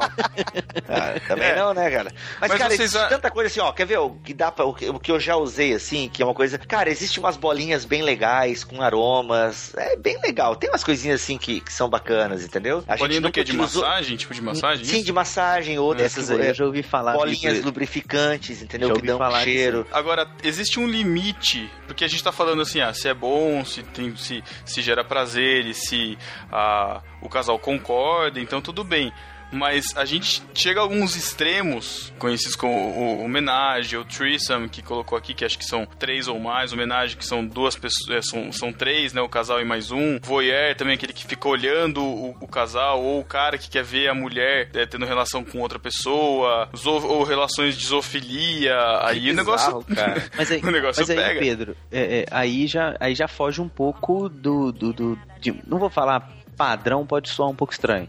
Mas já, já vai assim. Já é um pecado, né? Porque já vai entrar a questão de adultério, por mais que seja consensual, e eu já, já encaro qualquer situação dessa que você citou aí como um pecado e como um adultério. O casal chegar nisso já tem uns desvirtuamentos aí de caráter, né? Isso, Então, isso mas aí. aí, que- mas aí que eu quero chegar. Porque assim, é fácil você chegar e falar assim, ah, mas é pecado, é adultério. Tudo bem, mas e se a pessoa já desenvolveu o prazer nisso? Porque assim, a gente vê, por exemplo, em relação à, à masturbação, que é uma coisa mais comum pro menino, talvez pras meninas também, eu não sei. Mas, mas é, uma, é uma questão de um prazer rápido, uma liberação de hormônios, de dopamina, enfim tal, que vicia rápido, né? Eu não sei o cara rela- quer tá na mão, né? Exato. Eu- o que eu tô querendo dizer é assim, é um prazer que dá- é, é quase como uma droga, eu imagino, sabe? Dá, von- dá vontade você quer fazer de novo. E a, gente, e a gente sabe que pode não ser velado, mas que não só fora, mas dentro da igreja existem muitos meninos viciados em pornografia e viciados em masturbação. O que eu tô querendo dizer é que assim, tudo bem, é pecado, ok, mas se- o fato de ser pecado não vai resolver o fato de eu, por exemplo, gostar do homenagem, entendeu? Aí o cara tem que se tratar. Exatamente. É isso que eu quero, é, é nisso que eu quero chegar. Procurar Porque- orientação, né? sexual, orientação sexual. Aí se o cara, ele, ah, não, não, amor, preciso ter mais um aqui entre a gente pra eu poder sentir prazer. Aí o cara tem que se tratar, tem que procurar orientação sexual, terapeuta, Buscar um é, apoio, né? Justamente. Às vezes o pastor não vai dar conta disso. Sim, Então sim. o cara tem que se abrir pro psicólogo, pro terapeuta sexual. Eh, Você falou assim que o pastor não vai dar conta e a maioria não são nem um pouco preparados para lidar com situações nesse sentido. É, Então, tem aí, aí, aí que e teologia andando juntas, né? Sim. Então, é, é- é aí que a gente chega no, no, no ponto. É responsabilidade do pastor lidar com isso? Ou de que forma que a igreja pode lidar com esse tipo de situação complicada nas relações sexuais entre os casais? Ou é, relações sexuais na igreja, independente se sejam em casais? Eu penso que ele tem que fomentar essas discussões na comunidade. Então, por exemplo, tem igrejas que trabalham com a universidade da família, por exemplo. A igreja que eu congrego atualmente, ela tem bastante cursos da universidade da família. E um curso chamado Mulher Única, ele trata algumas questões da sexualidade, como o homem ao máximo, aí para os homens que trabalham também a questão da sexualidade. Depois tem o Casados para Sempre. E, obviamente, que o pastor tem que estar sempre aberto a receber os seus membros no aconselhamento. Só que, ao mesmo tempo, o pastor precisa reconhecer as suas limitações em determinadas áreas do saber. Então, se o cara chega lá, pastor, eu tenho, né, eu já estou há 20 anos casado e agora eu, eu, eu descobri o sexo a três, eu fiz fora da minha relação e eu quero trazer isso para minha relação matrimonial. Eu sei que é errado, mas, pastor, eu não consigo. Então, assim, obviamente o pastor tem que orar com esse rapaz, ele- porque o rapaz já disse que é errado. E o pastor deve orar e, ao mesmo tempo, acompanhá-lo e, se possível, convencê-lo a buscar uma terapia, a buscar um psicólogo é, especializado no assunto, porque só orar às vezes não vai ser suficiente, né? Então ele precisa procurar alguém que entenda, que possa tratar esse cara. E obviamente o pastor tentar acompanhar esse casal. Ah, ou o cara chegou, pastor, sou viciado em masturbação. Então o pastor também precisa estar acompanhando e encaminhando para um terapeuta, né? Porque o cara precisa trabalhar o psicológico dele. No caso, no caso do casal, é, é, acho que a melhor saída é o especialista. Porque vai conseguir identificar se há, tem alguma falta de algo ali na relação do casal que pode estar levando o homem ou a mulher a buscar um terceiro. Eu acho que é muito mais válido, não que a igreja não pode participar. Sim, a igreja vai orar, vai tentar aconselhar, assim, com base teológica, No entanto, eh, existem ferramentas hoje, não vou, de repente, meio secular é um pouco errado esse termo, mas existe ferramenta hoje na psicologia, na sexologia, né, que vão ajudar, que vão ser mais efetivas do que um simples aconselhamento do pastor, não que não seja válido, né? Eu lembro que o apóstolo Paulo falava com as irmãs mais velhas para aconselhar as mais novas. Então, um aconselhamento também vai fazer parte, mas não somente isso, o especialista vai ser importante também. Sim, ele tem que encaminhar. O, se chegou pro pastor e ele não sabe resolver, ele tem que encaminhar. Por isso que a igreja tem que estar munida, né, de pessoas, ter os seus contatos com os psicólogos e pessoas das mais variadas áreas, porque uhum. o pastor não domina tudo.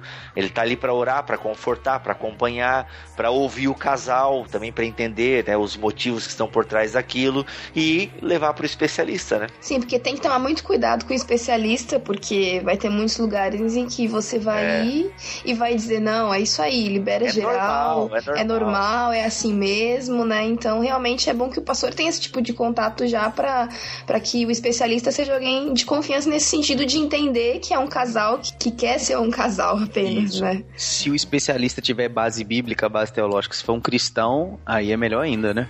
Apesar de ser um pouco complicado, né? No é. sentido de que muitos não podem nem dizer que são, né? Mas aí vai a rede de contatos, né? Isso, justamente.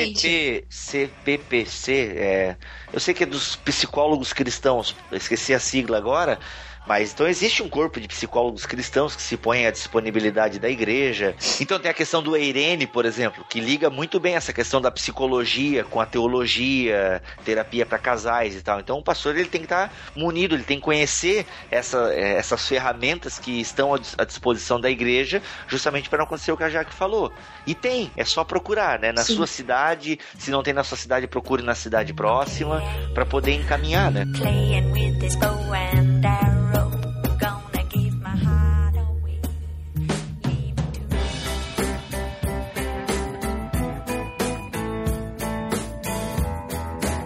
Eu queria entrar num, ponto, voltar um pouco atrás do que vocês estão falando com relação à masturbação enquanto casal. Tanto casado, acho, quanto namorado, noivo. Eu queria dar um ponto de vista aqui de menina que talvez alguns meninos não conheçam, né? Porque eu penso que quando você tá no relacionamento e você tem essas práticas como um hábito, eu acho que você tá não só, enfim, se prejudicando e, e se afastando de Deus com esse tipo de, de ato, mas é muito complicado também para outra pessoa, sabe? E aí eu acho que tanto pro menino deve ser estranho, quanto pra menina, né? É claro que no ambiente secular eu conheço pessoas que me disseram abertamente, eu prefiro que meu namorado vá. Eu, eu não sei se eu posso. Eu não sei, eu não pensei em outro nome, sei lá, o puteiro? Como é que Fala, é pode falar. Prostíbulo. Enfim, eu, eu prefiro, eu prefiro e apoio que meu namorado vá em prostíbulo, ver uns peitinhos e depois volte para casa. Para mim, tudo bem, tudo normal. Só que quando a gente é cristão e, enfim, tem um, uma conduta, um, um padrão um pouco diferente, de, é, lidar muito difícil. E pra menina, é muito comum que ela se sinta muito inferiorizada quando isso acontece, né? E é muito difícil pro menino dizer isso pra, pra, companheira. Enfim, tem pessoas que vão descobrir quando tá casado e porque pegou no flagra, nem é porque a pessoa se abriu, né? Então, é, é uma coisa muito complicada de lidar. E a, a primeira sensação da menina realmente é que ela precisa se equiparar àquelas mulheres que, que o namorado, o noivo, o marido buscam, né, nas imagens, nos vídeos, é, para satisfazê-lo, né? Então, meninos, quando vocês forem pensar sobre isso, não só na questão do pecado em si, que é o mais importante de fato, porque te afasta de Deus, e isso é o mais importante na sua vida, mas pense no outro também, quem você está se relacionando, que acaba se sentindo muito ferido com isso, né? E é uma coisa que às vezes as meninas têm muita vergonha de, de, conversar entre si, de comentar ou nem sabem, né? Porque como a gente disse aqui é uma realidade que não dá pra gente esconder ou fingir. E aí, meninas, uhum. eu dou o meu, o meu toque também no sentido de que isso é, de, depois que eu, que eu comecei a conviver com mais meninos é, cristãos e entender um pouco mais essa realidade, é, é muito óbvio que a forma como eu me importo, a forma como eu me visto, tudo isso contribui, sabe? Eu tenho que ajudar os meus, meus amigos é, a a, serem fiéis a Deus e a lidarem com isso. Porque, é uma, como a gente disse aqui, é uma necessidade do, do cara de liberar, de soltar aquilo que tá ali dentro, né? Então, se ele tenta, de alguma forma, se, se manter santificado nesse sentido, eu tenho que tentar contribuir com ele, né? No sentido de não ir pra igreja de, de leg apertada e de blusinha, né? Mostrando tudo, enfim. É, hoje em dia, né, como eu disse, quando eu olho mais e converso mais com esses meninos, eu penso muito mais nisso, sabe? De que eu Uhum. também tenho que ajudá-los nessa luta. Não é só uma luta minha e, ok, se meu namorado não faz, eu, tem outras pessoas que fazem, eu tenho que ajudá-las nesse sentido, né? Porque eles são estimulados visualmente, então, meninas, se preocupem com isso também, com seus amiguinhos. As feministas pira agora, hein, já. Pois é, não é? Porque tem tanta coisa. Do... Eu tô falando de cristã pra cristã, entendeu? Se Até você porque acha- feminista coça o saco, então de cristã pra atraentes. cristã, Maria. Nossa. Nossa, Thiago. terrível, Caraca, que terrível, horrível. Thiago. Mas, mas eu acho que a realidade do menino que vive na igreja, que cresce na igreja, é uma realidade muito complicada no sentido de que ele cresce reprimido, via de regra, né? Em toda essa realidade de sexualidade, de que é só depois do casamento. A, a masturbação é a vazão que ele tem. Eu tenho, eu posso dizer que na minha adolescência, entre os adolescentes, todos praticavam masturbação, sem, sem exceção. E Ô, louco, com, que isso? com frequência. Não todos juntos, pelo amor de Ah, Deus. bom. Ô, Nossa, Matheus. O, Matheus. Pelo amor de Deus. O Matheus. o cara fala Ma- de não sei o quê. É, mas quando eu falei da Pamela, reconheceu que Pamela que eu tava falando, né, Matheus? Pô, qual que é? Qual que é? Eu não sei qual que é.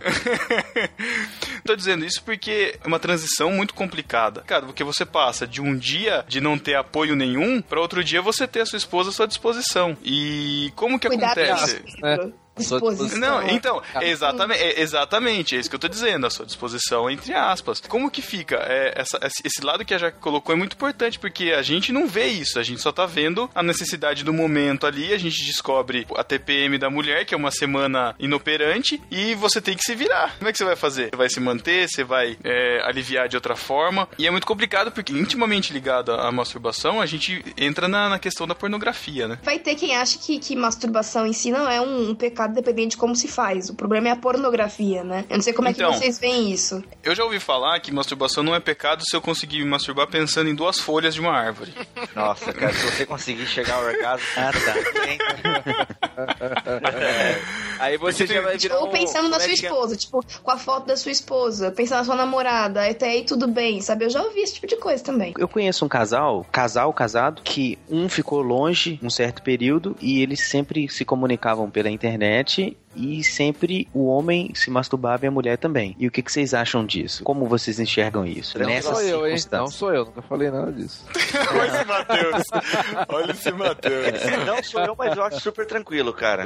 Tranquilo? Eu acho É, tranquilo. É porque eu acho que cabe, acho que entra aí nessa discussão que a gente levou. Se é uma coisa que você tá voltado, não sei, ao seu cônjuge, não sei se, se é muito válido. No caso deles foi um pouco complicado, eu sei da história, assim, não vou me abrir aqui, mas a situação deles era bem complicada. Eu julgo até compreensível, mas eu acho que passou disso aí já é muito complicado. Tanto a masturbação e a pornografia nem se fala, mas eu acho que passou disso é, é bem complicado. A pornografia, que geralmente está associada à masturbação, ela vai criar o cara, vai gerar, vai gerar um mundo ilusório pro cara. Fica a dica de um Sim. filme aí chamado. Meu, nome em português ficou horrível, que é Como Não Perder Essa Mulher, se eu não me Uhum. engano. Em inglês é Don John, que é com o Gordon Levitt lá. Esqueci o primeiro nome dele. Isso. E a Scarlett. É, e a Scarlett, Scarlett, sempre Scarlett. Eu sabia que alguém É, aí, pô, o filme mostra muito isso, né? O cara viciado em pornografia que ele acaba indo, ele acaba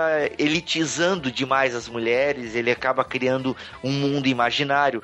Outro filme que mostra isso também, que é um pouco mais pesado, não indicado pra menores de 18 anos, é Shame. Eu não sei como é que ficou isso em português. Eu acho que é Shame com- mesmo. É, que é com o Magneto lá, o Fassbender, né? Michael Fassbender. Também é um cara viciado em pornografia que descobre como a pornografia está deturpando as relações é, pessoais dele, as relações físicas com mulheres e tal. Então, cara, assim, a masturbação de fato ela é uma- um troço estranho porque ela é individual, né? Mas assim, o caso dos amigos do Lucas, é, ou o cara que trabalha embarcado 15 dias numa petrolífera, esqueci agora, a estação de petróleo lá no meio do mar, numa plataforma de petróleo. Se o cara conseguir ficar 15 dias, assim também, né? Pô, parabéns pra ele, mas se o É um cara herói, também. é um herói. É um herói. Aí agora se o cara de vez em quando dá uma descascada lá, mano. Eu, sinceramente, eu não julgo, né? Que eu não sei se eu faria diferente aqui agora, né? Não trabalho embarcado, mas é. É, eu tô em casa, é, assim, é, isso que o Bibo falou é bem verdade. A gente não tá na pele do cara, né? E aqueles que, por exemplo, um caso. Se a mulher tá grávida, próximo tópico. Pronto, aí. É. Mas e pro solteiro pra solteira? Cara, Então, aí que tá, esquece. cara. Pensa É, então, é fácil. solteira. Olha aí. Ah, o que que eu diria? Cara, não deixe isso te dominar, mas se tu faz de vez em quando lá, mano. Olha esse livro, cara. Gente, eu não vou ser hipócrita. Eu não tenho Não. moral nesse assunto. Não, não, é verdade, mas- mesmo cristão, eu vou contar pra vocês. Eu fiquei dois anos e meio sem me masturbar. Caraca, Aquela Caramba, santidade. herói, Não, herói, herói. não, está Herói. Herói? cara. Eu era crente, Herói. Eu era Herói. crente. Não, mas eu não relava. Eu nem lavava, cara. Que se encostava ali era. É, cara, nossa. Aí eis que um dia eu estou numa aula de biologia, fazendo cursinho pra enfrentar vestibular e tal. Né, que eu tinha até feito um pacto com um amigo meu, cara. Ó, a gente vai se manter firme na santidade. Se um de nós dois se masturbar, o outro vai ter que se masturbar também. Então a gente tinha aquela. Ai, ai, ai, ai, ai. Se eu cair, se eu cair, eu vou fazer o cara cair também e tal, aquela coisa louca. Meu É, Deus. Foi legal, foi. A gente era adolescente, né, cara? Insano isso. Então tudo valia. Não, aí, pô, adolescente- cara, eu nunca me esqueço. Aí eu tava, pô, dois anos e meio ali, né? Cara, era muito engraçado, porque assim, se você não se masturba, automaticamente o seu corpo ele tem que expelir a, aquele sêmen. Que daí é os sonhos molhados, a poluição Isso. noturna. Jovem, Exato. se você acorda gozado, é super normal isso. Então, é, pô, a poluição noturna. a E, cara, e, um dia eu fui viajar no co- coral da igreja, eu tava na casa lá de uns irmãos. Cara, acordei todo gozado no lençol da mulher. Foi horrível, cara, foi horrível. Mas, firme na promessa, né, cara? Não vou lascar uma soca. Aí, pai, tal. Aí um dia numa aula de biologia, o professor, é, pessoal, porque músculo que não é usado atrofia. Ah, Não, fato, por cara. quê? Só que, pô, eu, eu não sabia que era um nervo, né? Pô, será que o pinto é músculo? E na época não tinha, assim, internet e tal, pra você jogar no Google ali já e colocar pinto, é músculo ou nervo e tal. Eu fiquei preocupado, né, cara? Pô, dois anos e meio sem dar uma friccionada aqui e tal. Caramba! Fiquei... Ah, cheguei em casa, meu amigo. Pá, pra que te quero? Pensei no azulejo, olhando pro azulejo do banheiro. né?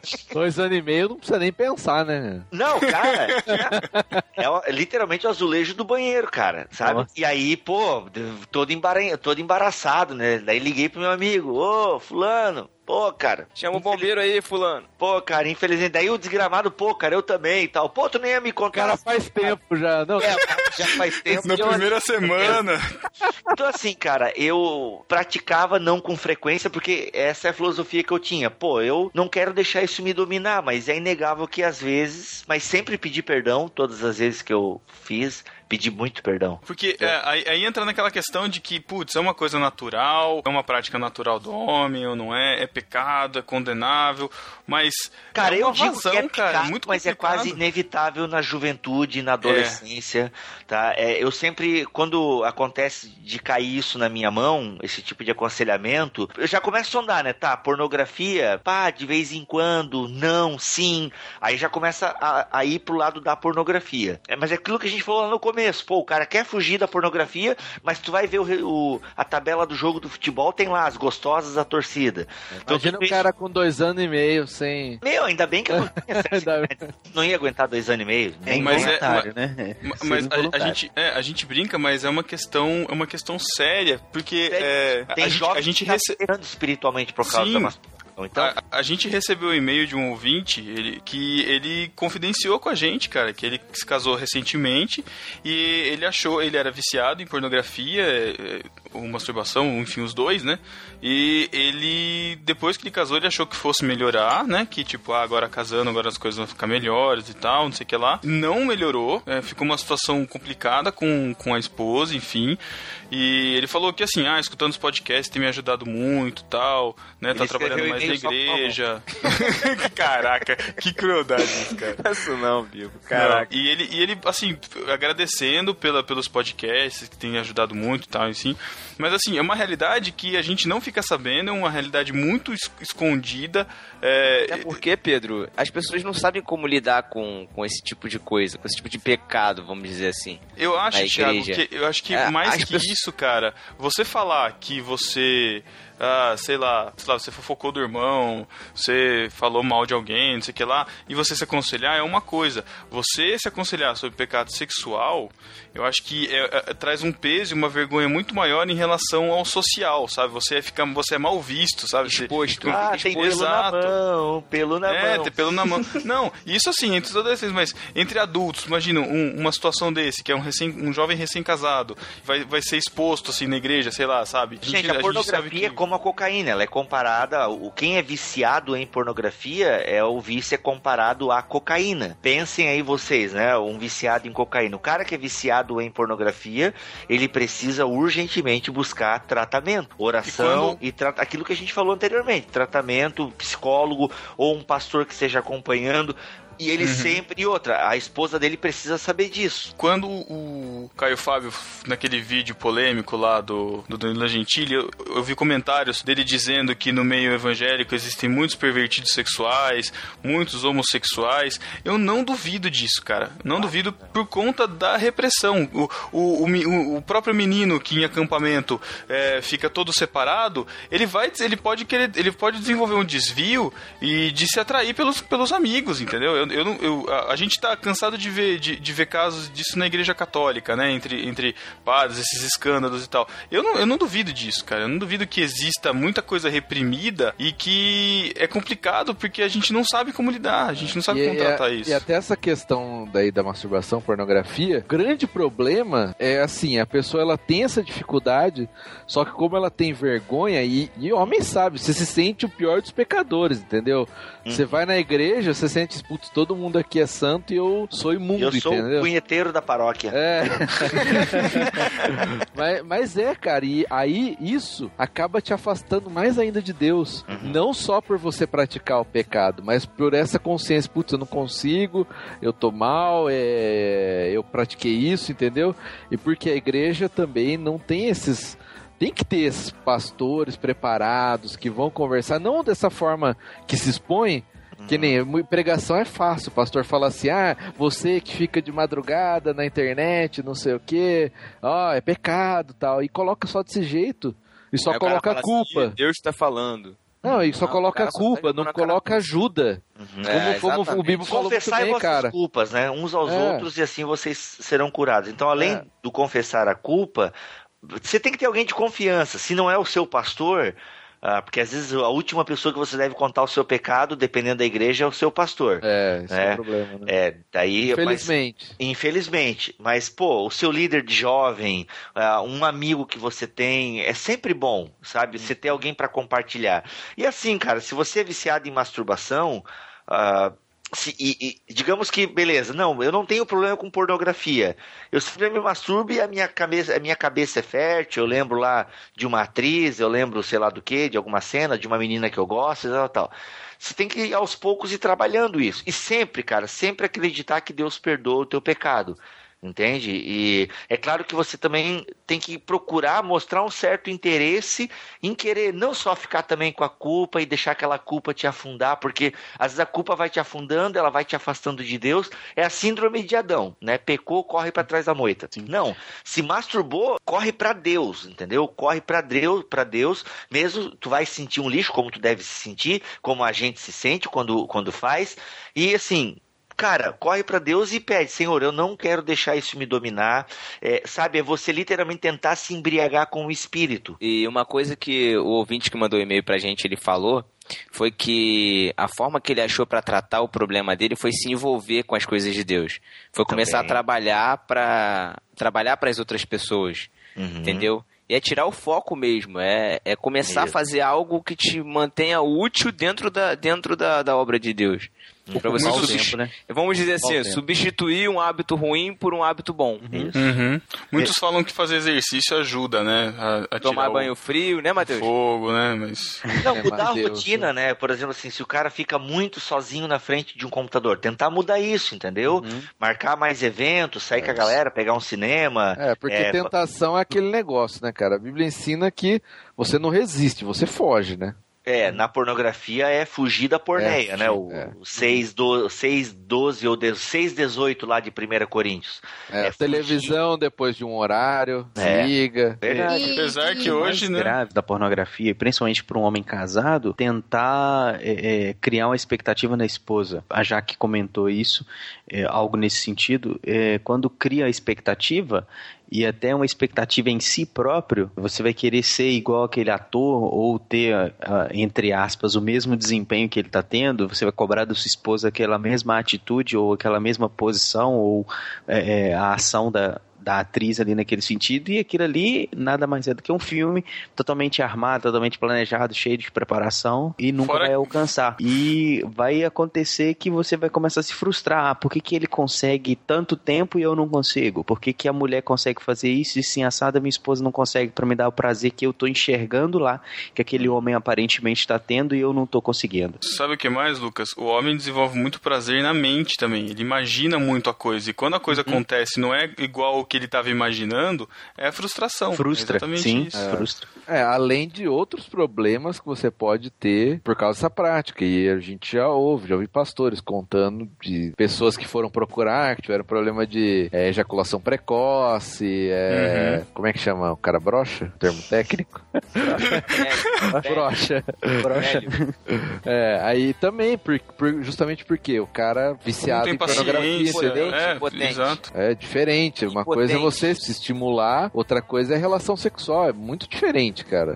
Então, se Uhum. você tem aquela prática, aquilo já incrustado, você vai, te- vai ter dificuldades. Então, por isso que que é pecado na Bíblia, a gente gosta daquelas regrinhas, né? Isso aqui é pecado, eu não posso fazer. Mas o Deus coloca o que é pecado, coisas que é, vão te prejudicar mesmo. Por isso que a gente tem que ter cuidado, por isso que a gente tem que fugir do pecado, né? Porque isso prejudica. Se Deus coloca que algo é errado, não é só porque é errado por ser, mas por um motivo real. E se você cumprir aquilo que tá na Bíblia, você com certeza vai ter uma vida melhor e vai ter um relacionamento mais saudável. O que eu ia dizer é que, né, não necessariamente faça, né, a operação kamikaze do Bibo, mas conte com alguém, né? Eu acho que é, sozinho é muito pior lidar com É. isso. É muito mais difícil. Então, tanto menina quanto menina, que a gente sabe que menina também é, passa por isso, né? Não é, não vamos ficar aqui fingindo, né, que isso não acontece. Meninos, meninas, realmente alguém de confiança, um líder, um amigo da igreja, que você sabe que vai te ajudar pra estar junto, né? Também tem hoje em dia a gente consegue aí ter os, os mecanismos, tem aplicativos que onde você consegue monitorar, tipo, você recebe relatórios semanais aí de como a pessoa tá. Sério, tem a pessoa baixa o aplicativo, ela consegue colocar, registrar nesse aplicativo o e-mail de pessoas de confiança dela, que estão com ela nessa. E aí quando ela acessa alguma coisa estranha, a pessoa que tá re- registrada no aplicativo recebe um e-mail dizendo que ela acessou alguma coisa estranha. E aí já Caramba, é uma sério? Sim, sério. E aí já é uma abertura pra você ir lá conversar, enfim, me- meios de conseguir se livrar disso, sair, é, enfim, porque a internet ajudou muito, a gente já comentou disso aqui, existem bastante. Eu, eu vou procurar o, o nome desse aplicativo, ele não é daqui, o navegador é meio zoado, mas é bem legal, é, e eu vou, e aí fica o link no post pra quem estiver interessado. É pago, legal. mas é bem legal, é bem interessante mesmo. I'm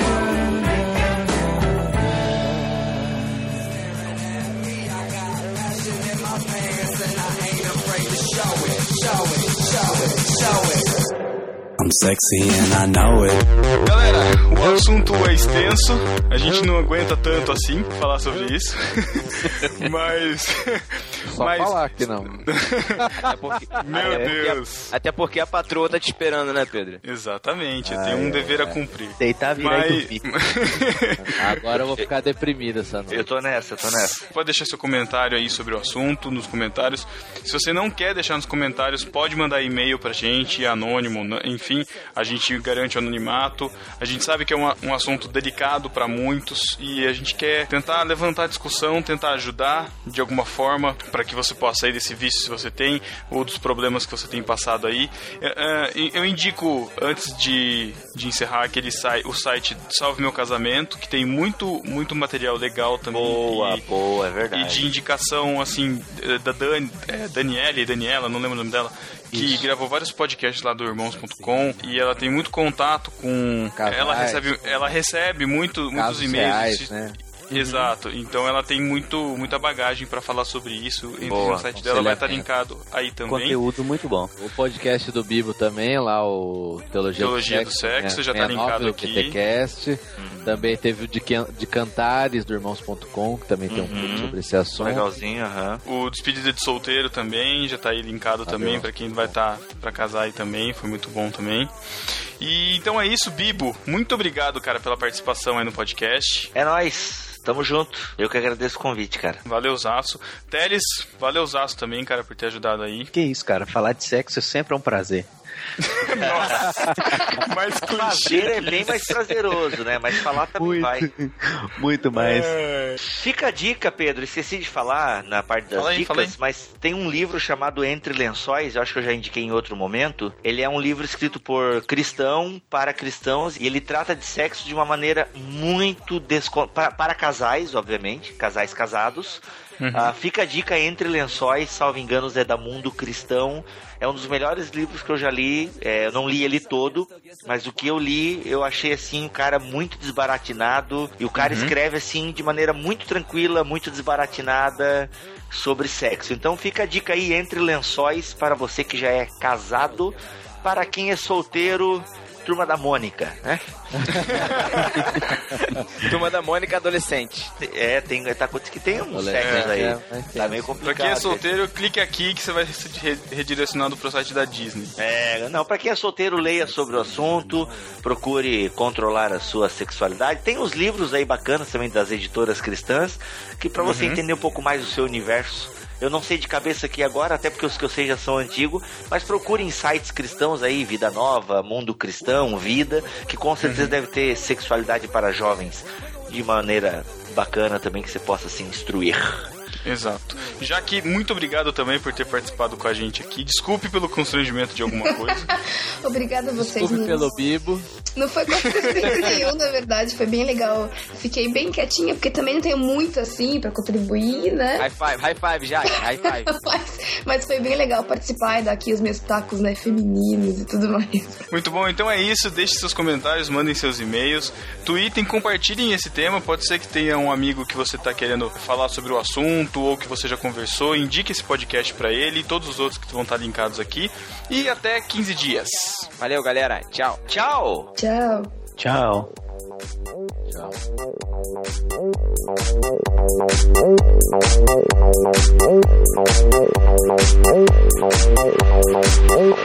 I'm sexy and I know it.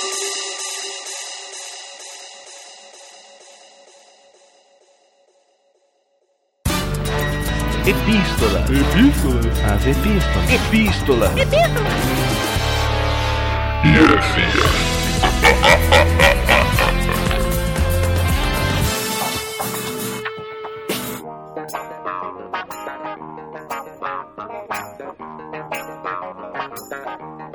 Estamos na leitura das epístolas heresias do podcast número 68, Tabernáculo, Templo e Afins. Certo, É Matheus? Isso aí, tabernáculo, templo. é- Uma recepção muito boa desse podcast, né, cara? O pessoal gostou pra caramba. É verdade, verdade. Inclusive- Eu, eu, eu não esperava tanto. Você vê como a edição faz, né, Matheus? Ah, tá bom. Não zerei a vida de podcaster cristão, né? Mas, O enfim. que, que é zerar a vida de podcast? A gente vai falar mais tarde. Estamos aqui com o Davi Luna, lá do podcast 2 em 1. Olá, amiguinhos da tripulação. Da embarcação. Tripulação é outro, é outro pessoal. Ah, Davi tá. está aqui para oficializar a transferência do Cacau, né? Do 2 em 1 Pro no barquinho. Só acabamos de fechar o contrato aqui. Já assinei tudo. 4 Exatamente. bilhões ao ano. Linebacker. Não, NFL não, pelo amor de Deus. Vamos lá, se você quiser enviar suas epístolas pro no barquinho, envie para podcast@nobarquinho.com. Ou também vai lá nas redes sociais, procura no Barquinho, no Facebook, Twitter, Instagram, Google Plus. A gente também tá no irmãos.com. E, por fim, na iTunes Store. Acesse com seu iPhone 6. Só que não, porque vai demorar pra você comprar. Se tiver bateria, né? Recalque passa longe. Não perca também os nossos podcasts, assinando o feed do No Barquinho, que é feed.nobarquinho.com, e do Aderiva também, que é aderiva.nobarquinho.com. Importante falar sobre o aplicativo WeCast. Nós castamos, nós escalamos. Cast, Aplicativo pra baixar podcast? Isso, você conhece o WeCast, Davi? Não, vocês estão fazendo jabá? Porque eu vou indicar um que é melhor que ele. Não, é é, porque? É pago? não, não, é uma é porque assim, esse WeCast é um aplicativo de podcast diferente dos aplicativos normais. Ele não é um Tem de diferente. Me convença. é Porque eu uso um sensacional. Me convença Sabe, vamos lá, sabe quando você tá escutando um episódio do No Barquinho, você tá animadão, ó, tô escutando aqui Tabernáculo, tem a- o Castiçal, maneiro... Ele tem a magia de transformar tem um- barquinho em animadaço? Caraca, aplicativo. Idiota você, cara. O que, que, que que você pode fazer? Você tá escutando, eu falei, meu, como que é esse candelabro de sete velas que os caras falaram nesse podcast? Você É. tem que usar a sua imaginação. Só que você tá escutando e passou, você esquece, deixa quieto. Com o WeCast, você pode pegar uma imagenzinha da internet e naquela hora que eu tô falando do castiçal de sete velas, você pode colocar uma imagem de um castiçal de sete velas e ele vai anexar isso no podcast. Todo mundo que for escutar o No Barquinho e chegar naquela parte vai ver na telinha a imagem aparecendo correspondente ao que a gente tá falando. É colaborativo. É uma, é uma nova experiência no podcast. Entendi. No entanto, esse, esse podcast hoje ele só está é, disponível no iOS. Então, eles estão fazendo um crowdfunding para portar o aplicativo para o Android. E com isso, eles estão fazendo uma campanha massiva pelas interwebs e nós estamos fazendo parte da campanha do WeCast, rapaz. Se você quiser colaborar com a campanha do WeCast, que já está quase se arrecadando, mas se você quiser colaborar, você pode doar 50 reais pro WeCast e você pode escolher um tema pro No Barquinho. Olha que coisa bonita.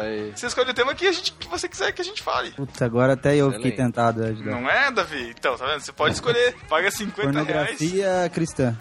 Se quiser. É exatamente esse que acabou, né? Exatamente, esse tema já foi gravado, Davi. Mas você tem que dar o Mentira, dinheiro o que lá. é isso que, você acab- que acabaram de ouvir. Exatamente. Caraca, não é possível, velho. Vocês estão indo too much. Então, deixamos o link aqui, pode conferir lá a proposta. Tem vários outros podcasts participando, várias Isso. outras propostas. E tem o de- prêmio de você também poder participar de um podcast. Tem Exatamente. Um valor lá, se você pagar X, não lembro quanto que é, 90 reais, acho, você participa de um podcast nosso, olha aí. E a gente tá fazendo isso realmente para ter um aplicativo bom para Android, em português, e com essa, esse diferencial para que a gente possa divulgar mais os podcasts. Não só o Exatamente. nosso, né? Mas a mídia. Viu, eu tô participando aqui, eu não vou ter que pagar, não, né? Por enquanto. Pode deixar claro. né? Por enquanto, não. Por enquanto, não. Tô dando sacante. Davi, sabe o que, que tem dia 15 de novembro? 15 de novembro? É. Não sei, vou estar em Orlando na Disney. Que pena. Adventure. Que pena. Você vai perder o melhor evento do ano. Aquele que eu fui convidado pra palestrar, eu não vou poder. Exatamente. Exatamente. Nossa, queria muito. Nós faremos no dia 15 de novembro uma confraria no barquinho em Campinas para comemorar os três anos de podcast. Olha aí! Tragam a própria água. É, por favor. Levar, levaremos Bebedor é galões, baixo. galões. a ideia, gente, é que nós tenhamos um evento, a gente quer chamar, já estão pré-confirmados aí. O Davi já, já pulou fora, arregou, não Não aguentou. vou poder, eu não vou poder, gente. Eu acho que você devia ia- cancelar sua viagem. Só, só isso. Eu vou cancelar O que é mais importante? Compras em Miami ou um evento em Campinas com o barquinho? Disney. Trazendo meu Play 4, não tem problema. O que? Olha aí, uh, notícia de última hora então. O Matheus, já que eu não vou poder participar, o Matheus vai comprar um PS4 comigo e vai sortear pra quem for na confraria. Aê, nem a meu pau. Foi pro ar, foi pro ar. Nem a pau. Aguarde e confie, né? então, é, só que nós temos que saber mais ou menos quantas pessoas é, virão pra gente poder- Interesse. interesse, é quantas pessoas têm interesse, quantas pessoas vão poder vir pra gente ter uma estimativa Uma e poder produzir uma organização. Porque assim, se vier meia dúzia de gato pingado, a gente vai, sei lá, no Outback, come uma cebolona É. lá e beleza, com a galera, entendeu? A tripulação vai se reunir de qualquer jeito. A gente vai se reunir, então, de qualquer forma. Estamos pré-confirmados. Paulinho pra dar uma palestra. O pessoal do Graça Cast também vai vir falar sobre música, talvez. Vamos fazer um podcast ao vivo. Vamos ver se a gente consegue encerrar. A ideia é encerrar com culto, com todo mundo, fazer todo mundo trabalhar. Encontrar Pedro com Ministro, olha aí, olha a oportunidade. Ai, ai, Pedro ai. ministrando louvor, olha aí. Usarei todos os clichês odiados. Se preparem pra levantar a mãozinha, cumprimentar o irmão do lado. Vou fazer tudo, cara. Vou fazer tudo. Vai ser uma beleza. Já tô É. vou já. Nós teremos aqui um link de um, formu- um pré-formulário, um pré-cadastro de formulário pra gente ter uma noção de quantas Sem pessoas compromisso, dizer. interesse, tá? E aí a gente e, e aí a gente vai dando mais informações à frente. Acompanhe-nos nas redes sociais, é importante, porque é por lá que a gente vai estar anunciando as novidades, certo? Vão por mim. Queria muito. No arroz de festa, Matheus. Ah, meu Deus. Ó, olha só, agora Temos- lágrimas, lágrimas. Nossa, coloca, coloca palmas aí, editor. Coloca É. palmas aí, porque o Thiago Ibrahim zerou a vida de podcaster cristão. Segundo ele mesmo, tá? Segundo- Cada um zera a vida. Padrão Ibrahim de zerar a vida de podcaster cristão, né, é, cara? cada um zera a vida que merece. Davi, E- Davi, Davi, e o que você imagina que é zerar a vida de podcaster cristão? Na sua concepção. Gravar com Jesus.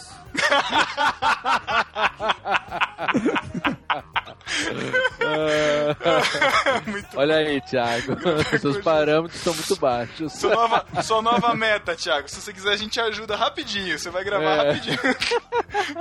Não, o Thiago zerou a vida de podcaster cristão. Eu vou repetir esse termo várias vezes porque pra reforçar, né? O Thiago zerou a vida de podcaster cristão, não gospel, mas cristão, porque ele editou, Davi Luna, dois podcasts irmãos.com. Ah, ah, tá bom, cara. Eu acho que o que faz os outros felizes é o que ele acha que é. Então, Thiago, você tá feliz com isso, cara?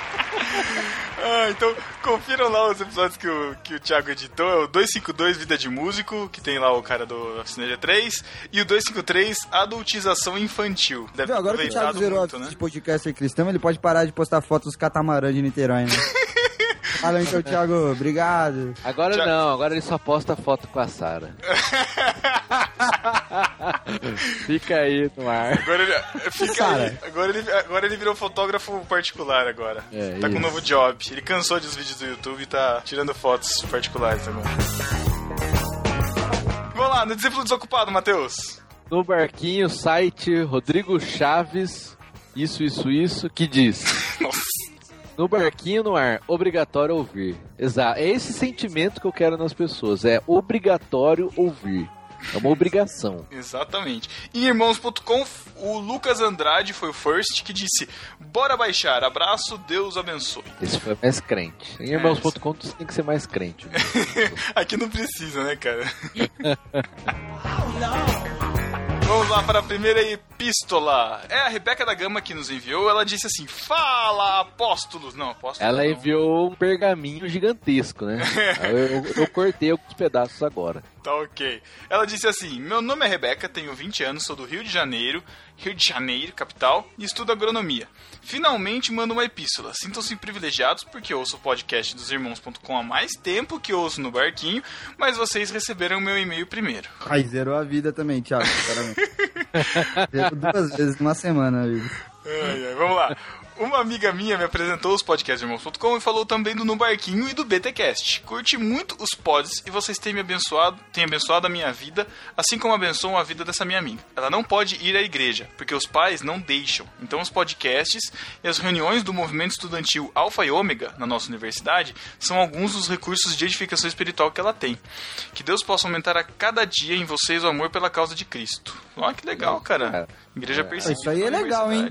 Oh, muito Acho que foi bom. a coisa mais bonita que eu já li aí. que você já Você deu. já deu? Você ouviu. Não, porque e-mail de, e-mail de podcast, ou o cara tá elogiando ou corrigindo. Aí esse e-mail foi bonito, cara. É, tá bom. Mas, só que não acabou ainda, tô na metade. Vamos lá.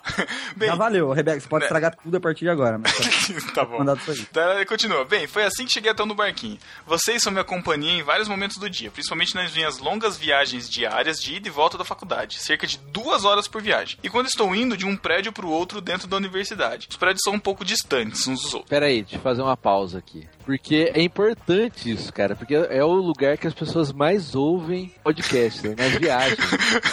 Matheus, de um prédio pro outro. Matheus se importando com a ponte de pesquisa, olha que inédito. É, olha, né? Nossa, importante, Não, deslocamento. mas assim, apresente pros seus amigos. Fala, ó, você que perde duas horas todo dia aí de busão, de trem. É, de barco, o em vez de ficar, podcast, em cara. vez de ficar, ficar- ficar tirando foto do barco, reclamando, escuta o podcast, cara. exato. Não, e assim, eu não sei se. Eu não sei se tem muita gente que faz isso, mas tipo, eu trabalho in the road, né? Na estrada. Cada final de semana eu tô num lugar. Então eu dirijo In muito. the road, dentro do asfalto você trabalha. In the road. tá Tipo assim, eu dirijo muito, papo de 12 horas por final de semana. E, cara, se eu não tô escutando podcast, eu pego no sono e acho que eu já teria morrido dirigindo se eu não ouvisse podcast. Olha aí, podcast Olha só. salvando vidas. É, tá?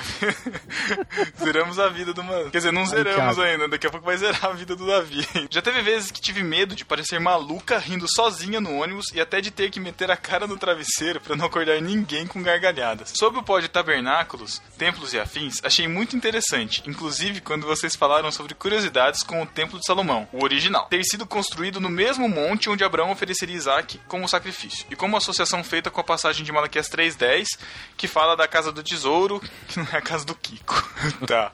Ela, ela diz assim: Sinceramente, eu nunca tinha pensado nisso. Podcasts são recentes na minha vida, mas já tem me ensinado muita coisa. Tenho divulgado com meus amigos da faculdade e da igreja. Muito bem, discípula. Boa Isso aí, fiel. olha aí, essa tá sendo melhor? Exemplar. Espero que eles escutem os podcasts, eh, mas já posso dizer que acostumei com o jeito de vocês. O Matheus mal-humorado, o Thiago sendo zoado toda a vida e o Pedro basicamente fazendo a abertura do pod sendo zoado por ter nome de mulher. Ai, que mentira. Relevante cara. pra cara. Que mentira, cara. O- Você não é o host, vocês não dão valor. Vocês têm Cara, um vocês são pessoas vocês muito precisam. unidimensionais. Pedro, vamos fazer a campanha. Dê um Lego clássico para o Pedro Angela. Eu apoio essa campanha. Adorei, cara. Aí adorei. gostou, né? Adorei, adorei, cara. Perfeito. Então Por vai, favor. deu um Lego clássico. O que é um Lego clássico? Ah, É um baldão, não é um baldão. Pode ser um Baldão. baldão, pode ser minifigures. Ô, Pedro, você gosta aí. de Lego? Cara, muito. Eu tô com um Lego Castelo pra montar aqui, cara. De Olha verdade. Você só. tem Lego guardado aí, cara? Se quiser, pode me doar. Eu aceito com É, eu muito prazer. cresci, né? Aí eu doei os meus. Né? Ah, você. cara. Ó, você discípulo. Cresci tem- e comprei um videogame. Você É, discípulo é, que Pedro. tem. Você discípulo Hoje em que dia eu vou no cinema, eu jogo. Faça uma doação, faça uma doação para o Pedro Angela, por favor. Tá bom. Vai lá, Próxima Matheus. epístola do Alexandre Melhorança. que horrível. Senhores, que podcast. Não consigo falar Não, assim. não é assim. Eu- Senhores, que podcast. Hemorragia. Fala muito pausado, Não muito dá, bom. não dá. Voz do Darth Vader. Hemorragia nasal violentíssima aqui. Olha só, cara, esse aí, esse me surpreendeu. Certamente um dos melhores que eu já ouvi sobre o tema. Toma essa, Davi Luna. Foi eu, um dedo meu. Esse episódio nos ensina algo que eu sempre repito: não existe diferença de sentido ou de essência entre o Novo e o Antigo Testamento. Deus sempre esteve e sempre estará no meio do seu povo com graça e amor. O que, o que mudou foram as formas, mas jamais a norma ou a essência. A questão da coletividade ou do senso comunitário de templo foi sensacional. Nesse episódio vocês arrebentaram. Gostei muito, mesmo, da participação do Cacau. Ele tem um conhecimento extraordinário e sabe fazer ótimas aplicações. Todos vocês estão de parabéns. Ótimo tema, ótima levada e ótima edição. Muito obrigado. entender um negocinho obrigado. aqui que aconteceu. Vocês chamaram o Cacau pra gravar um podcast sobre um tema que ele já gravou? Não sei, ele já gravou esse tema? Gravou Ah, sobre sobre- o tabernáculo. tabernáculo. Só que vocês falaram só sobre o tabernáculo, número de pés, quantas pau da barraca tinha. É, Mas o link tá aí se você quiser escutar. Ah, Matheus, eu acho, eu acho que o Cacau zerou a vida de tripulante do No Barquinho com esse comentário, cara. Você não acha? Exatamente, é- Eu acho. exatamente. Com um acho, comentário né? do Melhorança, como esse. Não é? Davi, próxima epístola. Sua. Tá, Tatinha da Carneiro. Carneiro. Por algum motivo com dois T's não tinha. Toda essa conversa me lembrou de uma situação interessante. Muito interessante. Perto da casa da minha avó, tem uma igreja batista, bem antiga por sinal, onde o pastor começou a perceber que os membros estavam dando mais valor ao templo, do espaço físico, né? Do que deveriam. Daí, depois de uma série de pregações sobre o assunto, ele lançou a proposta de derrubarem o prédio da igreja. Caraca, mano. Que loucura. Foi o Cacau esse professor. A proposta foi aceita. E eu me... A proposta foi aceita. Caraca, E eu me... mano. Tá cada vez mais bizarro. E eu me lembro de ouvir muitos comentários chocados com a decisão eh, em muitas outras comunidades. Como assim foi aceita? E os membros aceitaram? Aceitaram, cara. Acho que o pastor Caraca, disse, ó, cara. vamos votar. Você quer que destrua a igreja? eles não gostaram, não gostavam tanto assim. A igreja continuou a se reunir no mesmo local, no entulho. Mas em vez do prédio, tinham apenas uma grande lona branca. Tipo aquelas de circo. Caraca, velho. Será que essa igreja era Ibabe, cara? Porque a Ibabe tinha uma tenda de circo, né, cara? Antigamente, sei lá. É, mas não foi destruída por causa disso. É, é, não, né? Então tá certo. Nossa, Pedro chamando o pastor de palhaço. Cujo propósito era proteger da chuva e do sol. Porque senão ia estar ali, se fosse um tempo ameno, sem chuva, ia fazer céu aberto. Como o pastor deixou bem claro no início, para evitar pensamentos judaizenses. Judaizantes. Zantes, é. Ah, não, Aí, é, por- é cara, porque a galera. bizarra, hein, Tatinha? Porque a galera se reunia em, tendas e ele, não quis passar a ideia de que ele tava voltando com isso, de querer se reunir em tenda, porque Sim, os sim. judeus se reuniam em tenda. Como é que funciona a energia elétrica, tudo disso? Ah, durante É. o dia, né? Culto durante o dia, Não, sei lá. não, mas tem. Lógico Não, mas digo Lá assim, ah, o Ibabe era- violão, você vai ligar onde? Não, lá na Ibabe era assim e tinha tudo, palco lá. Ah, não, mas é que lá Sim, assim, era uma é cobertura pra isso. profissa, Eles, mas eles derrubaram e dia seguinte é culto. Sei lá, depende Sei também lá. da quantidade de pessoas, né? De repente É. era só um violãozinho, música, sei lá. É, vai saber. É, se era uma igreja de 15 pessoas, também não mudava nada. Sim, muito bom, muito bom, gostei. Muito bom. Mas Vamos temos. isso. mas- Destrua a sua igreja. Campanha, hashtag, derrube o templo. Derrube o templo. Como o templo. Você e os jovens da sua igreja. Mas, Mateus, né, como sempre, co- como nada pode ser perfeito, né, nós temos uma heresia da Elionai Moura e eu quero que você leia com o seu, seu toque. Elionai não é a elétrico. esposa do, do Matheus? Heloísa. Ah, Heloísa. Leonai. Pô, acho que é Leonai nem sei, homem ou mulher, não sei. É mulher, cara. Tá doido. Analista de sistemas deixa eu acho que é homem, cara, mas tudo ler. bem. Vamos lá, vamos lá. Olá, irmão. Meu nome é Eli Moura. Sou analista de sistemas e moro em Natal, Rio Grande do Norte. Putz, é homem. Ouço há bastante tempo o podcast. Sempre achei relevante e interessante a forma como abordam os temas aqui. Melhor que no irmãos.com, mas não diga a eles. Olha aí, Thiago, será que você realmente zerou a vida, cara? Não sei. É, Thiago, a sua vida fica cada, cada vez, cada comentário menos bonita. É, inclusive, Thiago já foi afastado de um podcast, do Express. Eu não queria falar nada, mas ele estava suspenso naquele. Então, Por quê? Falta, falta de humildade? Não posso falar os motivos, mas ele estava afastado. Enfim, vamos Matheus, continuar. Matheus, eu tô, eu tô sentindo que o, o Thiago, ele tá, ele, ele tá querendo criar amizade com a banda dos irmãos. Isso, Não sei, eu tô achando Exato. triste. É, é, triste. tudo bem, deixa aí. Aí o Helenai continua. Porém, no último episódio, notei algumas heresias. A. Dizer que não basta apenas a ideia para construir o templo, no caso de Davi, mas também a vontade por, por parte de Deus, talvez dê a falsa ideia de que Deus apoia a construção no templo do templo macedão nos dias de hoje, né? Não? Eu entendi o que ele quis dizer no sentido de falar assim: Deus me revelou que eu tenho que construir o templo macedão, entendeu? Foi nesse sentido, Deus apoia a construção. Só que, na verdade, é que Davi temia Deus, né? Ele queria fazer, Deus falou que não, e ele não, não construiu. Agora, o Macedão, ele tá pouco se importando com a opinião de Deus, cara. Tipo, Exatamente. É. E outra, vamos lembrar, como a gente disse no podcast, que Deus se revelava de outra forma no Antigo Testamento através dos templos. Hoje não mais, como a gente deixou Não, e pode, pode até ser que Deus queira, sei lá, enfim, né? Mas o que eu tô querendo dizer é que assim, né? Sei lá, enfim. né? Beleza. Ah, esse podcast foi por causa do templo lá, entendi. Não exatamente, mas enfim. Neste link. B, agora é heresia B. Neste link e em outros podem ser encontrados evidências de que a menorá do arco de Tito não seria a do templo tabernáculo, mas uma das menores feitas por Salomão para o templo apenas. É com Aí você, eu já não Matheus. sei. É, é- é comigo, não sei. Se ele tá falando que é isso. É, é, eu também não sei não, ele mais fica o Cacau aí pra responder a dúvida nos Cara, se o comentários cara aí tá falando nós. que é, porque é, cara. Porque é, é, então tá bom. Eu, eu fico com a arca do, do Indiana Jones, como eu falei no podcast. Tá ótimo. Porque ela era mais legal. Então, gente, então é isso. Não, não é isso não. 15 dias. Não é isso não. Se quiser jogar Madden, me adiciona na live. Não, não é isso não. Não é isso não, Davi, porque nós temos a nossa sessão favorita dos discípulos, que todo mundo espera, agora ainda mais recheada de amor, que é o que, Davi? O que, que está chegando ali no horizonte, Davi? Ah, está chegando ela. Molhada, suave, fagueira e meticulosa. A sessão do beijo do Matheus. Fagueira. Chegou aquele momento que todo mundo adora. Vai se ferrar. Não. Ai, tá vendo, Thiago? Botão, eu odeio. Ai, cara. Seja melhor. Tchau. Um beijo do Matheus pra você. Não.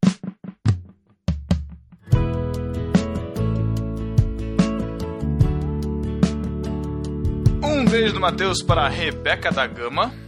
Davi. Vai, Davi. Ah, eu. Caraca, mano. Ficou, o Matheus não fala? Não, ele que Ah. tá dando beijo. Eu, Ah, tá. Nunca eu fala. sou contra essa. essa. Entendi. Um beijo do Matheus pro, pro, pra Eli Moura. Um beijo do Matheus para a Bárbara Carvalho. Tava sumida. Mandou Olha pra aí, gente muito bom. Olha aí, Bárbara. E outro pro Rafael Farias Cavalheiro. Olha aí, esse sim, hein? Esse aí pode dizer que é um cavalheiro mesmo, hein? Não é cavaleiro, é cavalheiro. É o cara que se você vai passar, ele abre a porta. ele sempre deixa você entrar na frente. Como nos velhos Porta. tempos, Nossa, né, o Matheus é muito do interior, cara. Ah, que Olha quem fala. Muito do interior. Um beijo do Matheus para o Fábio Aleixo. Um beijo do Matheus pro Lucas Andrade. Para Aldean. Um beijo do Matheus pro Luciano Lopes. Um beijo Matheus pro Pedro Samuel, que disse que o Thiago estava muito sério e que os comentários dele agregaram ao episódio. Finalmente! Eu, eu justamente acho que isso é motivo de justa causa, viu, Matheus? Ele tá fugindo do contrato, acho que ele tá querendo. Ele tá cavando uma vaga, ele tá querendo destaque. Tá, ele desistiu da vaga de, de host, ele tá querendo migrar pro irmãos.com. Paulinho, pode levar. Um beijo Matheus pro Felipe MM Nascimento. Pro Rodrigo Chaves. Pro Lucas Casemiro. Caramba. Lucas Casimiro, que escreveu o texto do Aderiva número 9. Escutem aí. Se você tem o texto, envie para aderiva.com. Um beijo do Matheus pro Plínio de Andrade. Pra Laís de Andrea. Será que é Andrea. isso? Cari, que disso? que disso? Que o episódio foi digno de hemorragia nasal. Outra pessoa aí. disse isso? Então, um beijo do Matheus pro Abner Melanias, lá do GraçaCast, que curtiu a participação do Cacau, nossa nova contratação. Um beijo do Matheus pra Daphne Coelho, que deixou de ser discípula ingrata e voltou a comentar. Um beijo do Matheus pro Lourival Gonçalves, o Nelson Rubens da Podosfera Cristã. O cara comenta em tudo, cara. Beijo do Matheus pro André Gomes. Pro Ivandro Menezes, lá do Oscar Cast. Pro Eduardo Silveira. Eduardo Silveira, lá do PADD. Um beijo do Matheus pro Melhoranza, lá do BTcast. Um beijo do, pro- do Matheus pra já citada Tatinha. Pro Luciano Valério. Pro Cacau Marques. Olha aí, Cacau. Um beijo, Matheus, pra você, gelado. Cacau que participou do último podcast. E um beijo do Matheus pro Bibo, pra Jaque Lima e pro Lucas Teles que participaram deste podcast que vocês escutaram sobre Session. E também um beijo do Matheus pros discípulos ingratos que não comentam, não seguem nas redes sociais e não compartilham no barquinho com seus amigos. Direi que vocês perderão novidades do No Barquinho se não, seguir, não, não seguirem nas redes sociais. Então, por favor, sigam. Um beijo, Ah, Matheus, pra vocês. Davi, muito obrigado. Não, eu que agradeço. Tô aguardando aquele meu podcast que foi o melhor podcast que o No Barquinho vai lançar. Aguarda aí, ouvinte, que eu, eu tô nele. É, é verdade, daqui dois episódios ele vai aparecer aí. E até 15 dias. Fala tchau, Davi. Ah, eu tenho que falar tchau? Tem. Tchau. Só tchau? Sei lá, o que você quiser, se despeça. Oi!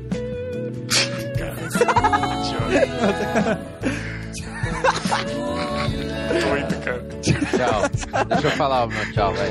Vai. Tchau.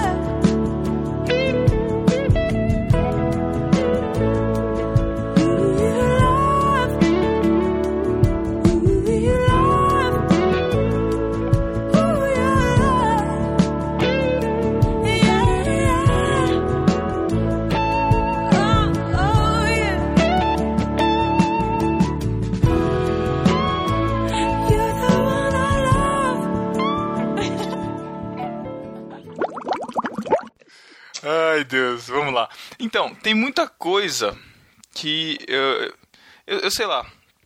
Tinha algumas coisas que a gente não precisava bater muito em cima, apesar de que Pedro, são vamos alguns gravar. pontos que são importantes bater, mas enfim.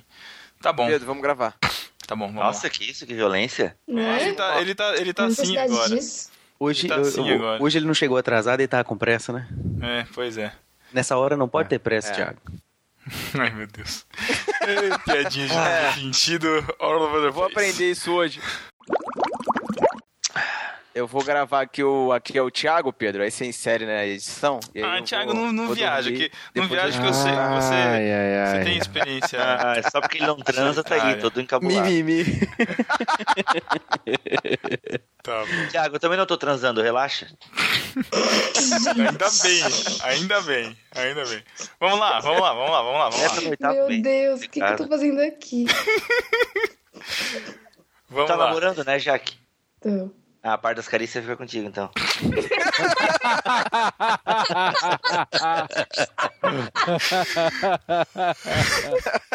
Presta, velho. Caraca, tá ótimo. Vamos lá, pelo amor de Deus. Hum, vamos lá. Fala, discípulo! Aqui é o Pedro. Aqui é o Thiago. Que isso, cara. Ah, faz direito isso aí. Direito. Tô muito zoado. Tudo de novo? Pô, que Tudo saco. de novo. Não, tá muito zoado. Tá bom, tá bom. Com lençol, lençol furado e tudo, cara. Que Caramba, história é cara. essa? Não pode ter constrangimento, não, mano. Ah, quem faz no escuro é a esposa do Lucas Teles.